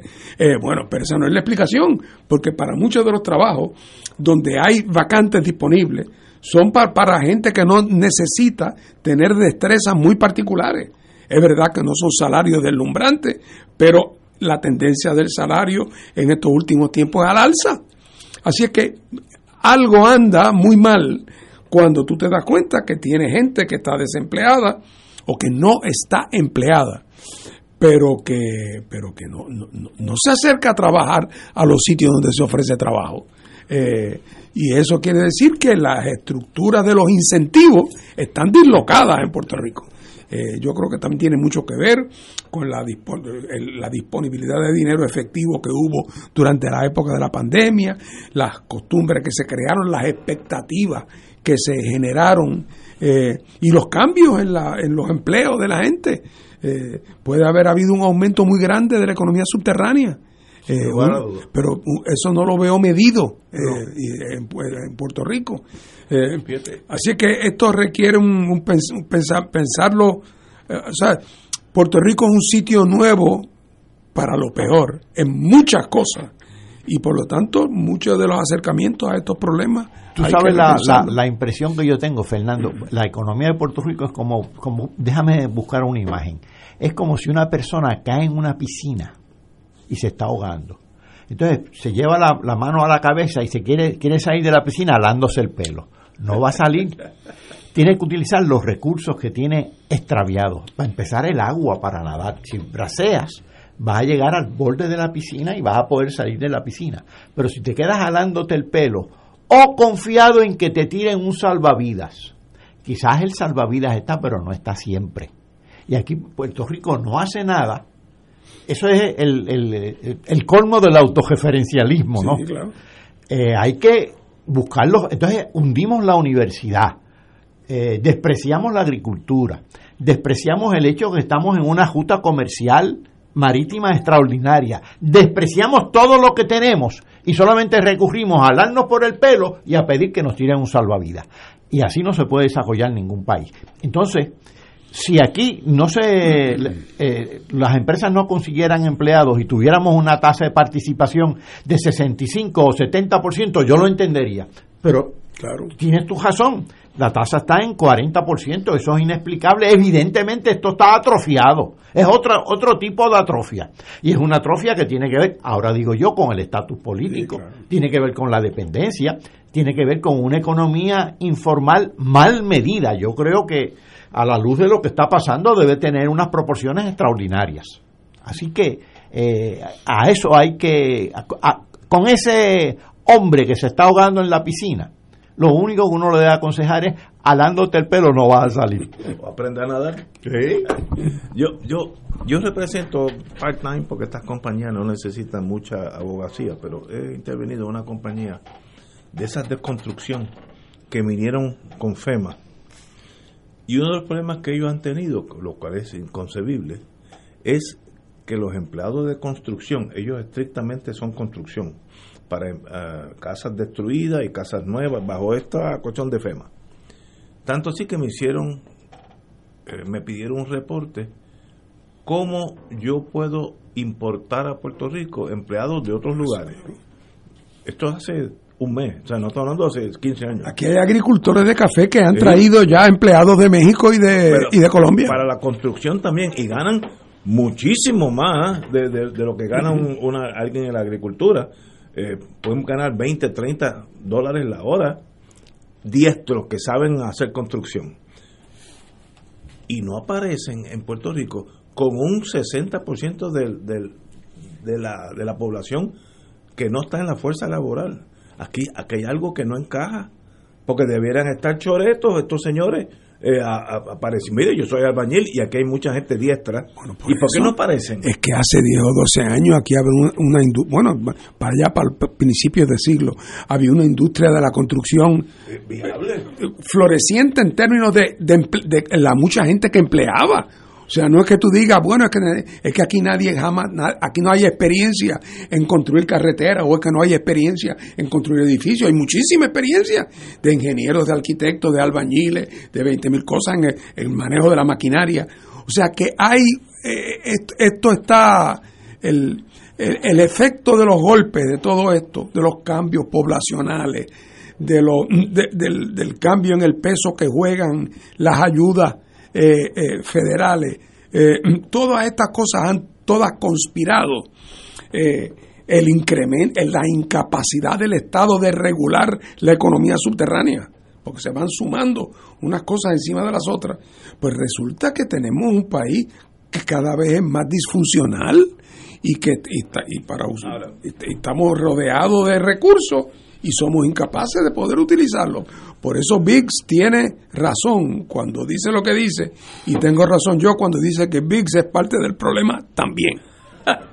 Oye, hace tiempo, hace unos, hace unos meses, en medio de la, pandem- de la pandemia, yo recuerdo, fue publicado en la prensa, los hospitales despidieron trabajadores de salud.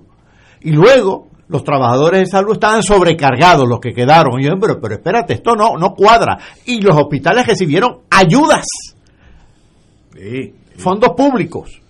Pero entonces, eh, si- eso no es este, una sincronía patológica, ¿qué lo es? Ahora, el ser humano, su instinto primario es la subsistencia. Si yo, constructor en Puerto Rico, que tengo siete contratos de FEMA para hacer, reparar lo que sea, y no encuentro trabajadores en Puerto Rico donde hace, eh, hace dos décadas sobraban los empleados aquí. Esa gente, ¿por qué no, no vuelve a trabajar? Porque no se han ido todos. Está pasando algo donde esa persona puede subsistir sin tener que trabajar. ¿Qué es ese gap? Ese yo no lo he medido muy bien. No, que en dos años aquí entraron 20 mil millones de dólares que le llegaron a la gente en cheque. Eh, eh, aumentaron los cupones. No, no estoy diciendo que no haya quien los necesita con la más absoluta legitimidad.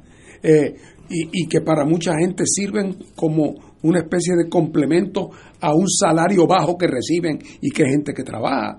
Pero no, que no cabe la más mínima duda, no hay nada que ver las tasas de consumo como se dispararon en Puerto Rico y esa, y esa gente, por lo tanto, no tenía, no solamente no tenía la urgencia de trabajar, sino también el temor a que por la manera que están estructuradas esas ayudas, pues resulta que si trabaja, el efecto de penalización es tan grande que acaba siendo contra tu interés trabajar en ciertas circunstancias porque pierdes unos derechos que de otra manera tendría.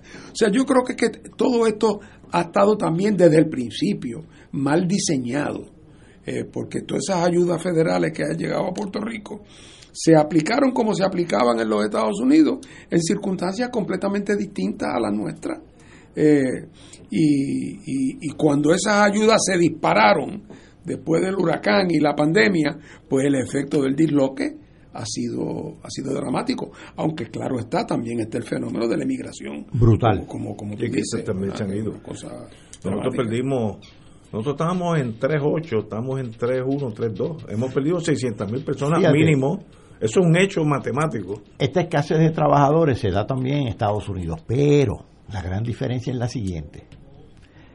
En Estados Unidos la tasa de participación laboral ha subido, está por el 60 y pico por ciento. Y bajó, Sí, pero claro. ya está subido. Aquí está en 40 por ciento. En Estados Unidos, unas ayudas que cobijan al 12% de la población, cuando se aplican a Puerto Rico con los mismos criterios, cobijan al 50% de la población. Entonces provocan unos disloques que no provocan en Estados Unidos. Entonces las diferencias son abismales, abismales. El impacto aquí que tiene es un impacto que se traduce en una patología social que la estamos viviendo. A eso se suma la inmigración eminentemente de jóvenes bien preparados, trabajadores diestros, que ahora necesitamos. Emigración que desde la década del 50 el gobierno fue cómplice de ella porque era el mecanismo para aliviar al mercado laboral. Ante la disfuncionalidad del mercado laboral de Puerto Rico, pues que se vayan. Esa fue, era la política del gobierno. Una manera de reducir la demanda por servicios gubernamentales. Exactamente. Y esto pues ha, ha- ha- ha- ha enfermado a este país. De verdad que no, no, no le veo solución porque nuestra relación con Estados Unidos va a seguir, por lo menos en el futuro inmediato, va a seguir más o menos igual. Y esos factores económicos, eh, yo me acuerdo una vez que pregunté hace como 5 o 6 años en New Hampshire con mi hija, eh, ¿cuál es el, el- el- la gente que está desempleada en New Hampshire buscando empleo?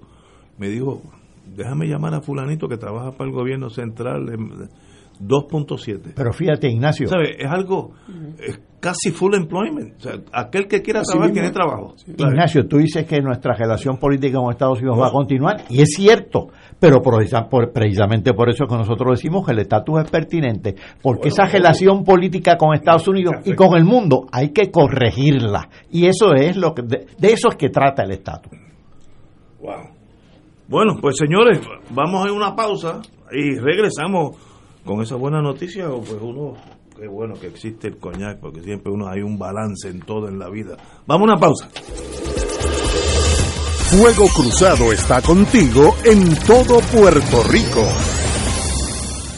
En Oro 92.5 FM, Radio Paz 810 y el Canal 13 estamos trabajando a tono con la emergencia que en estos momentos está viviendo Puerto Rico. Estamos ofreciendo nuestros servicios al máximo con el personal disponible según nos permitan las circunstancias. Si tiene un mensaje para ofrecer a sus asociados, clientes o personal, solo tiene que llamar al 787-552-0825 y nuestros empleados le comunicarán al personal de ventas para atender su necesidad. A nuestros clientes estén en comunicación con su ejecutivo o ejecutiva de ventas que continúan ofreciendo sus servicios como de costumbre. 787-552-0825.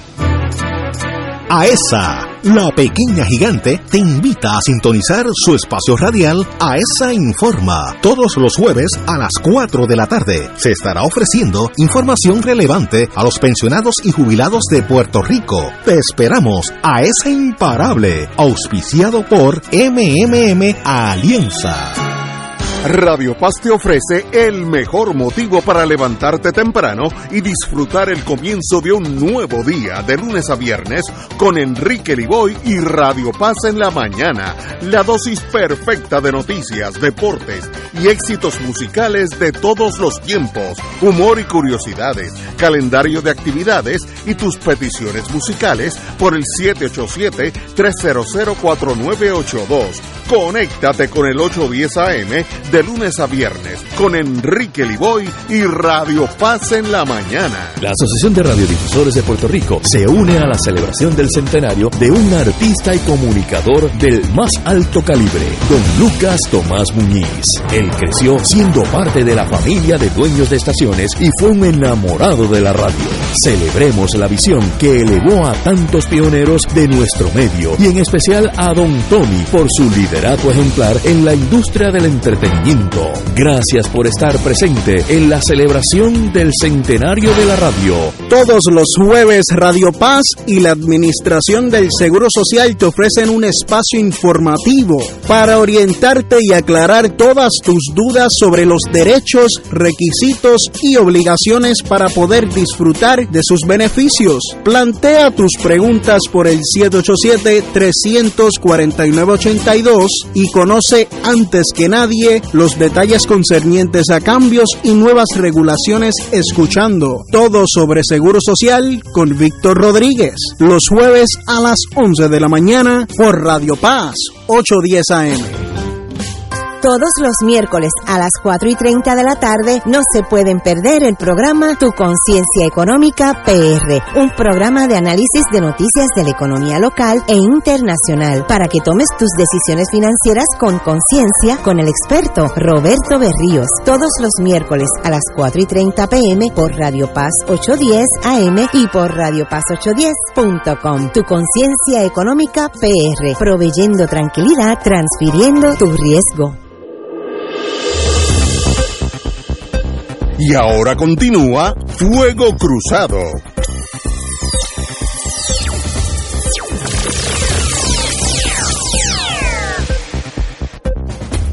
Me acaban de mandar un amigo desde Colorado una noticia que está saliendo en Estados Unidos y es que Rusia reconoce hoy los grupos separatistas en Ucrania y por tanto eh, dice aquí el New York Times de mañana, el primer ministro Putin eh, es en un discurso fiery, en un, expus- en un discurso fiery es con mucho mucha ah, fuerza, dice que Ucrania es históricamente parte de Rusia. Así las cosas se están poniendo para mí. Hoy es el día donde yo creo que va a haber problemas porque reconoció los grupos rusos dentro de Ucrania. Eh, ¿Qué puede hacer Estados Unidos? Mire, la distancia es tan bárbara que a menos que sea un holocausto mundial, no puede meterse en esa... Es como si Rusia quisiera eh, dominar eh, el estado de Oregon eh, con un conflicto con Canadá. No, es muy lejos. Eh, así que no sé, pero la noticia es para preocuparse, compañero. No, la noticia es brutal.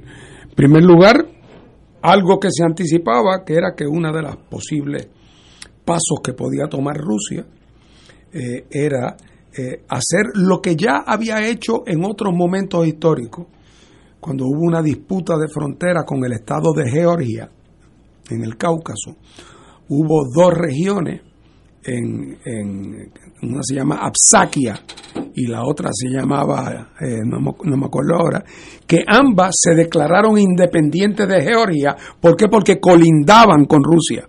Se declararon independientes y Rusia reconoció su independencia. Es como si mañana, pues, Fajardo declara su es un mal ejemplo porque no colinda con nadie, pero eh, y se declaró independiente. Rusia lo reconoció. El único país que lo reconoce es Rusia, más nadie. Pero en efecto era una manera de anexarlas, pero para para que no pareciera que habías invadido y te habías quedado con el pedazo. Bueno, de que hubiera razones históricas, no entro, yo no voy a entrar en los méritos en este, en este argumento. Pero ya los rusos lo habían hecho. Eh, y aquí una posibilidad es que en las dos provincias estas de, de, de- Luhansk y, y, y Donetsk, en estas dos provincias, a que había un grupo, que hay grupos que están en control desde 2014 eh, y que están de facto bajo la jurisdicción rusa, pero Rusia no los había reconocido como países independientes, aunque en la realidad ya Ucrania no tenía jurisdicción allí.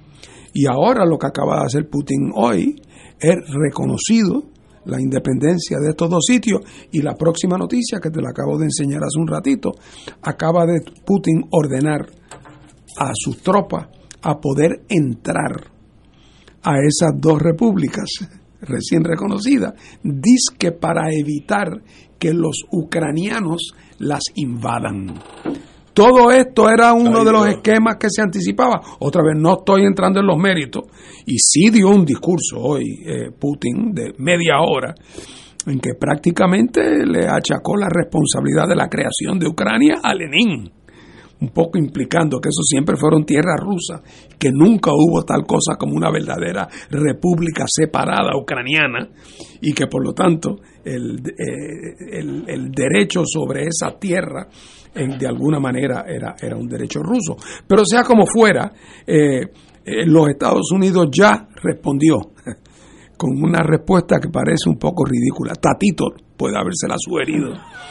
Eh, la respuesta de Estados Unidos fue que va a imponer sanciones, pero solamente a las regiones que se declararon independientes, pero no a Rusia.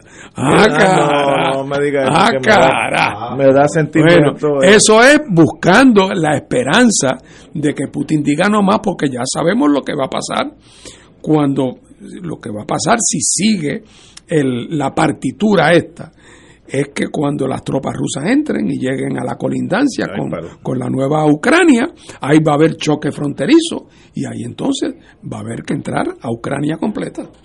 Eh, o sea que Putin aquí tiene 17 posibles avenidas para lograr su objetivo, los americanos no tienen ninguna. La distancia para Estados Unidos es tan bárbara. Tú no puedes tener una guerra a 6.000 millas. Bueno, pero acuérdate contra la Segunda Guerra Mundial, una vez que Alemania invadió a Polonia, ¿Qué, qué pudo hacer el pues nadie Nada. podía hacer nada. Digo, tú podías entonces, en todo caso, declararle la guerra para después pelear en otro lugar. Pero para, para revertir los hechos en el terreno, no, no, no, no tiene, no tenía capacidad. Eh, pero esto hay que examinarlo con mucho cuidado porque No, no, es fácil caer en la caricatura de que todo esto es porque los Estados Unidos tan buenos protectores de la independencia ucraniana y los rusos tan malos siempre queriendo conquistar. Ese no es la ese no es la complejidad histórica que está planteada aquí ante nosotros. Eh, Oye, pero estamos entrando en una etapa muy complicada. Como nota al calce, para que tú veas que todo se relaciona con todo. Estábamos hablando hace un momentito de la globalización y de la nueva globalización que, altera el mercado de trabajo y cómo los trabajadores van a ser más globales aunque no se muevan físicamente gracias a la tecnología. Pues mira, eh, salió un artículo de un eh, ex economista del Banco Mundial que se llama Branko Mila- Milanovic, de mucho prestigio en todo el mundo, profesor invitado regular en universidades europeas, en universidades norteamericanas, y acaba de decir que el capital ahora está muy genuente a moverse, prefiere quedarse in situ. Y en eso contribuyen las sanciones comerciales que generalmente pone Estados Unidos a cada rato. Y hace una lista y hay más de 20 países con sanciones comerciales de Estados Unidos. No hablemos de Cuba, claro está, que haya un bloqueo, pero que si Irak, que, perdón, Irán, que si Libia, eh, con China tiene algunas quejas comerciales, tiene sanciones a Rusia también, lo que pasa es que ahora las iba a reciar, pero tenía unas menores. Es sanciones por todos lados y el capital, las empresas, no se sienten cómodas moviéndose si las van a sancionar, porque quedan ellas sancionadas por establecer capital o sucursales en X, Y y Z país. Y además, hoy es un país y mañana otro. Así que estamos transitando hacia una nueva globalización, no únicamente meramente por el COVID, que interrumpió todas las cadenas de suministro, no únicamente por las nuevas tecnologías, sino por nuevas políticas, como son los, las nuevas políticas impositivas, el impuesto de la, eh, corpo- de la universal a las corporaciones, que a mí me, me parece muy bueno si es una cuestión de justicia, se caía de la mata, y además por estas políticas belicistas norteamericanas que no es de tirar tiros necesariamente, pero es de imponer una serie de sanciones comerciales unilaterales. Ellos violan todas las reglas de la Organización Mundial del Comercio, de las Naciones Unidas, pero como eh, se cantan excepcionales, ellos lo pueden hacer. Y por cierto, Fernando, ya que estabas hablando de, de Ucrania y de esa, de esa división que viene en Ucrania como consecuencia de esas dos provincias, después de todo, cuando se trata de casi guerras civiles o de divisiones de países, Estados Unidos tiene su experiencia. No olvidemos que Corea está dividida por el paralelo 38. No olvidemos la guerra de Vietnam entre sur y norte. Así que ahí hay experiencia y no necesariamente la experiencia más aleccionadora. así es así es Bueno, amigos, cambiemos el tema. Hay una noticia que es buena. Espera, no, me están asustando. un amigo me dijo, un amigo mío muy querido, está en Cuba y me acaba de, me acaba de mandar, pedí asilo político en la Cuba revolucionaria ya. Deja de oír este programa vas a estar más tranquilo. bueno, respiran las arcas municipales. Yo no, es una buena noticia. Con donación de préstamos. Alcaldes se expresan muy aliviados tras la cancelación de los empréstitos que había anunciado el gobierno federal tras el paso de María.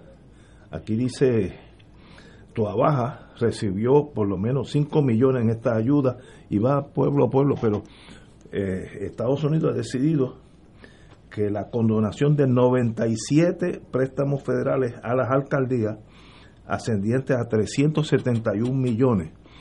Eso hace bien, hace mal. Ahorita estábamos hablando porque la gente no tiene que ir a, no, no se presentan para trabajar cuando se necesitan malamente. Y es que hay una, unas inyecciones de dinero que aunque ayudan, a la misma vez debilitan el país porque entonces tú no tienes que tener un presupuesto y vivir con lo que tienes, sino que alguien, como, como decía el doctor Catalá, alguien te va a tirar un salvavidas y tú te agajas y sobrevives. Pero aquí hay una de cal y una de arena. Esas condonaciones a las deudas municipales está bastante generalizado aquí, fuera de aquí. 371 millones. Eso se hace en Estados Unidos también, ¿no? Este, eh, es una política de carácter... de escombro. Exacto, sí. Eh, y yo creo que está bien hecha en ese sentido, ¿no? Ahora, por otro lado, la Junta de Control Fiscal tiene en su agenda la eliminación de los llamados fondos de equiparamiento, que esos son impuestos que cobra el, Estado, el CRIM, y trata de manejarlos de tal suerte de que eh, los, países, los pueblos menos favorecidos, los municipios menos favorecidos, hay una especie de transferencia a hacia esos municipios para, para que los chiquitos eh, vivan. Para que los chiquitos vivan. Eh, hay algo de justicia social en, en, involucrada en esto porque se trata de servicio a, la población que vive en esos, en esos pueblos, el llamado fondo de equiparamiento. Y la Junta desde el, desde el día uno ha estado tratando de eliminar eso y yo creo que está consignado inclusive en el, en el plan fiscal.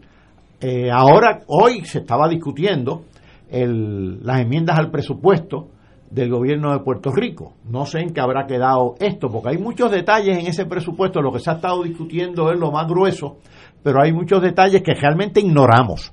Así que veremos a ver qué pasa hoy en la discusión, en, la, en, la, en, la, en el tratamiento que va a dar la Junta de Supervisión Fiscal de lo que no se aprobó en la Asamblea Legislativa y que ella tiene en sus manos. Sí, o porque hoy lo que van lo que lo que van a hacer hoy es enmendar el presupuesto vigente para que las partidas que se acordaron en el plan de ajuste se vean reflejadas en como obligaciones presupuestarias de tal manera que, que se pueda aprobar el plan de ajuste el 15 de marzo, que la juez pueda darle, pueda darle inicio a los pagos el 15 de marzo. Eh, ese es el plan. Y ya por ahí, claro está, vendrá el, el, el, el presupuesto para el año fiscal 2023 eh, que empieza en, en junio primero de, este año. Que la Junta tiene que estar preparando, preparando. Así es. Pero brincando ahora al mundo político partidista, con estas noticias que la lee todo el mundo, de se condenaron las deudas, que si se transfirieron tanto para carretera, eso no cambia la psiquis del puertorriqueño en el sentido de valores nacionales o valentía nacional, no sé ni cómo ponerlo. Eso no afecta a ser una persona dependiente emocionalmente de esa de ese salvavidas que nos están tirando constantemente. ¿Cómo usted lo piensa, Martín? pues claro que tiene un efecto sociológico eh, y tiene, porque además acostumbra a, a la gente a unas cosas. Eh, por ejemplo, todas esas decisiones, por un lado, uno dice, caramba, qué bueno que el municipio tal no tiene que pagar eh, lo que debía, su parte de los escombros. Pero por el otro lado, oye, que, no tenemos que preocuparnos por eso, porque cuando venga un próximo desastre, de eso FEMA viene y, carga con eso, ¿no? no, no te preocupes. Pues claro que malacostumbra, como se malacostumbra un hijo en una casa, eh, que pie- empieza a pensar que las cosas en este mundo todas son gratis, todas caen del cielo, eh, siempre va a haber quien resuelva, como decía Paco ahorita en su imagen del hombre en la piscina, eh, no tiene ni que aprender a nadar porque siempre hay un salvavidas cerca que te tirará, eh, ¿verdad?, el- el- la soga y no tienes que preocuparte. Va eh, va alterando los incentivos naturales de cualquier país, de cualquier población. Eh, ¿Cuándo últimamente tú has visto aquí en Puerto Rico que se discuta en serio eh, qué, vamos a tra- qué vamos a hacer para tratar de desarrollar un país donde tengamos empleos bien pagados, bien remunerados en el futuro para que nuestra juventud pues, tenga buenos trabajos? Pues nadie. ¿Por qué? Pues entre otras cosas porque la gente ve que hay un montón de anuncios por ahí di- diciendo se necesitan trabajadores y no aparece nadie. No faltará quien, quien diga con cierto aire, con cierto contenido de verdad, si aquí lo que hacen falta no son más empleos, los empleos están disponibles, lo que no hay es quien trabaje. Bueno, es una especie de media verdad, pero tiene, pero, pero es media verdad. Es verdad que hay trabajo remunerado disponible. Ah, las razones por las cuales la gente no sale a reclamarlo son otras. Pero vivimos un país donde toda la, la estructura de los incentivos está, está distorsionada. Eh, y, la gente entonces crea una actitud de dependencia eh, eh, terrible, pero si lo sabemos, eh, lo- ¿cuántos cuentos no hemos oído de gente que pasó perdieron el techo de la casa y después pasaron meses y teniendo disponible eh, eh, un, un- la posibilidad de construir un techito, dejaban el toldo por el miedo a que si a, a- a que si quitabas el toldo y tú mismo construías un techito, te dijeran que ya no tienes derecho a que te construyan un techo permanente. Veo, veo. O sea, eh, eh, hombre, estamos hablando de gente vulnerable, gente empobrecida, gente a quien el Estado, con quien el Estado no ha tenido históricamente el trato que debería tener, eh, gente que tiene razones para sentirse que, que la sociedad les debe, pero el efecto neto eh, es que tú, tú pierdes el- un, un- un- un ánimo eh, de... Eso- y eso no afecta el mundo de ustedes, el movimiento independentista. Hombre, claro que lo afecta. Afecta. Todo lo- la palabra dependencia, ¿cuál es el opuesto de dependencia? Independencia.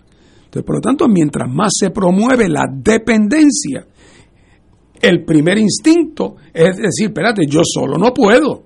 Así que yo de mano de quien sea y en las condiciones que sea, pégame pero no me deje. Ese es el primer instinto. Claro, por otro lado, también pasa que llega el momento en que aún el que dice pégame pero no me deje, un día, un día dice espérate. Eso no era lo que yo pensaba, he hecho un mal negocio. Y nosotros estamos por ese camino tortuoso eh, y, y traumático. Déjame ver esto desde una perspectiva distinta. En, en la literatura económica hay un viejo concepto que usaron, usa- se usaba mucho en los países socialistas, que se llama en inglés soft budget constraint, restricción del presupuesto blando. Es decir, si una empresa estatal, digamos, eh, es ineficiente, pero sabe que el, Estado siempre la va a proteger la va a subsidiar, pues continúa siendo más y más ineficiente. Así que tiene una restricción de presupuesto blando, que no es restricción ninguna. Eh, eso pasa también con las empresas cuando se acostumbran a no pagar contribuciones. Tienes exención contributiva, tienes restricción de presupuesto blando.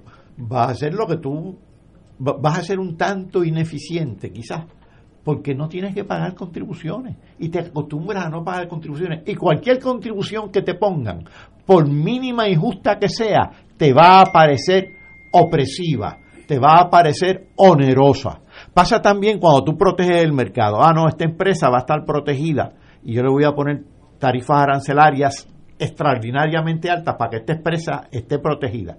Y está prote- protegida per secula seculorum. Por eso cuando nosotros eh, proponemos protección selectiva tiene que ser con un tiempo, un lapso de tiempo, porque no se convierte en cacería de rentas.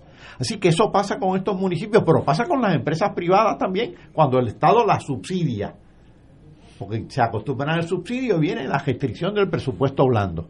Así que es un fenómeno generalizable que hay que evitar porque tiene malas consecuencias políticas, malas consecuencias económicas. Y aquí, ciertamente en Puerto Rico, está generalizado. De hecho, la, exención contributiva en, la, en el 47, como se concibió, era que terminaba, que tenía un término, y luego degeneró y se convirtió en eterna. Así que eh, este es un fenómeno viejo que tiene distintas expresiones. Ahora la expresión más, más evidente, más notable, claro está, se vincula a los fondos federales.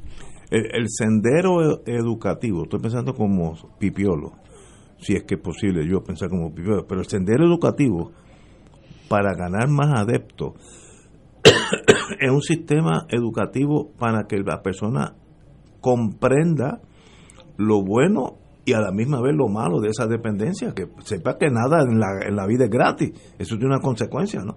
No, no, no sé cómo entrarle si yo estuviera estratega, haciendo estrategia del- del, del PIB o de la independencia, ¿cómo tú te enfrentas a esa realidad? Eh, esto no es fácil, digo, educativa, obviamente, por ahí es la solución. ¿no? Y es muy difícil porque en un sitio donde la dependencia es la norma, eh, la, eh, el- la inclinación, el instinto de la gente eh, es ver la independencia como una cosa contraintuitiva. Eh, o sea, eh, es decir, espérate, si, si- si aquí yo, ah, si yo tengo ahora estos ingresos y tengo tales posibilidades, que, y el país está empobrecido y la economía está mal, si Puerto Rico fuera independiente, yo voy a estar mejor o peor, y tu instinto es a pensar, estaría peor todavía. ¿Ah? Entonces, por lo tanto, requiere, requiere un proceso eh, Educativo. educativo que es complejo y que no y que no es meramente un proceso intelectual. En el fondo, la gente tiene que poder estimar y valorar en principio, al menos que el ser independiente, tanto para un individuo como para una nación, es el estado natural y digno de las cosas. ¿eh? Cada cual en su propia casa. Claro, si tú no valoras eso, no serás independentista nunca, aunque no tuvieras mayores miedos económicos. Pero si tienes esa inclinación a valorar la idea de que, de, que cada cual mande en su casa y que ese es el estado natural y digno de los seres humanos y de los pueblos, si tienes eso, quizás todavía persistes, tienes dudas, tienes, eh, tienes, tienes cuestionamientos. Ya entonces el proceso educativo puede tener su espacio, pero lo más importante es, cultivar en la gente el afán, el sentido de identidad que le permite valorar la independencia por lo que supone. Pero de que es un trabajo muy difícil en una condición como la nuestra, ni te cuento. Eh, la- te- sal- si- saltar de un sexto piso, eh, si, tú, si tú crees que no hay abajo una, un matre y si tú no tienes paracaídas, tu idea es, "Espérate, yo salto de aquí arriba, me mato. Así que por más complicado y por más calor que haga en este apartamento, Pero me voy. re- revocando mi propio pensamiento, si nosotros salimos ahora mismo de la estación y cogemos los primeros cinco transeúntes que, que cojamos y le preguntamos si las cosas están bien, nadie va a decir que están bien. Así es. Así que es, es un cambio de paradigma que hoy en día todo el mundo sabe que algo está mal. Como que no hemos concentrado, estoy pensando como si fuera en qué es lo que está mal, pero que todo el mundo sabe que está mal. Claro. Tanto así que mis cuatro hijos no viven conmigo, viven en Estados Unidos. Algunos querían irse, otros no querían irse, pero están allá. ¿Por qué? Por la cuestión económica. Entonces, ¿qué hacemos? Eh, eh, Pero fíjate, lo, lo difícil de, de la prédica independentista, que al- con las variables que hemos manejado aquí, creo que las hemos identificado, la dependencia y demás, es algo tan humano como lo siguiente. Caminar es necesario, pero es más fácil estar sentado. Es más fácil estar sentado que caminar. Ahora, si te quedas sentado, te vas a inutilizar.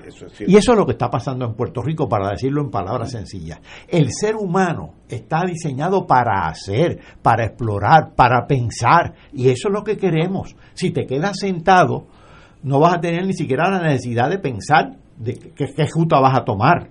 Es, es, pero la demagogia es fácil. ¿Cuál es la demagogia? Mire, la estadidad significa más chavos, te puedes quedar sentado. Y la compran. predicar la independencia es más difícil porque tienes que elaborar un tanto más en la línea de argumentación. Y una vez elaboras un tanto más la línea de argumentación, tienes que hacer pensar al que te está escuchando. Así que no es tan fácil. Claro que es difícil. Nadie ha dicho que, hay, que es fácil. Es difícil. Pero yo creo que es cada vez, eh, como tú estabas diciendo... La historia está llegando un momento donde nos está dejando ver que algo está mal. Que eso no pasaba hace 20, 30 años. Oye, ah, y lo otro, que es la base de todo. No hay educación que valga si no hay un sentido de nacionalidad.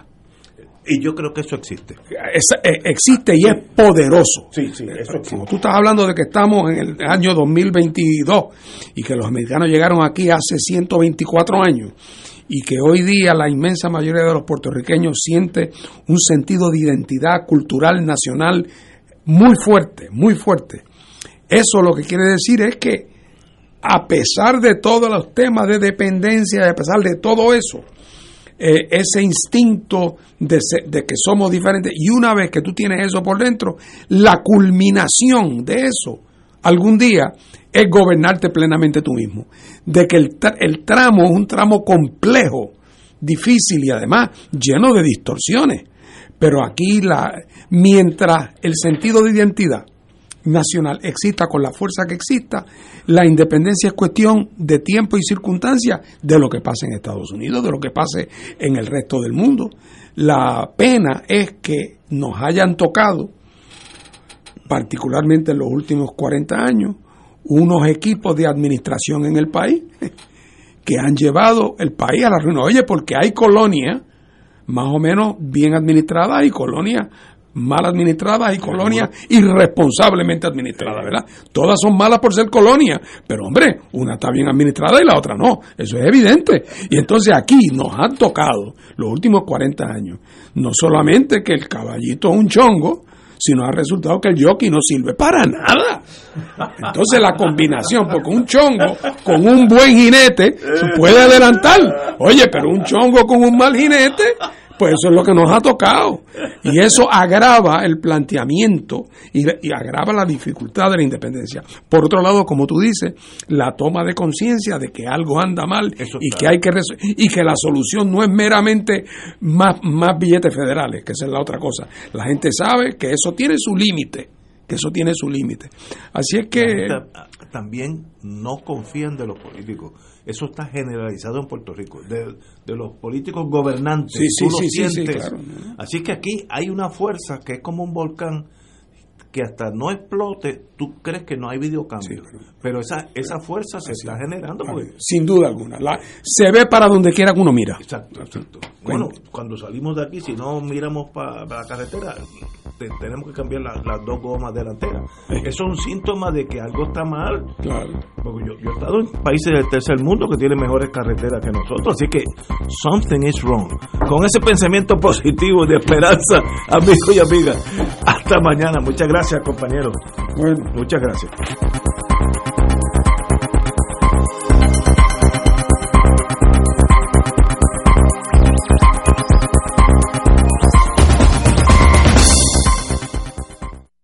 Esta emisora y sus anunciantes no se solidarizan necesariamente con las expresiones vertidas en el programa que acaban de escuchar.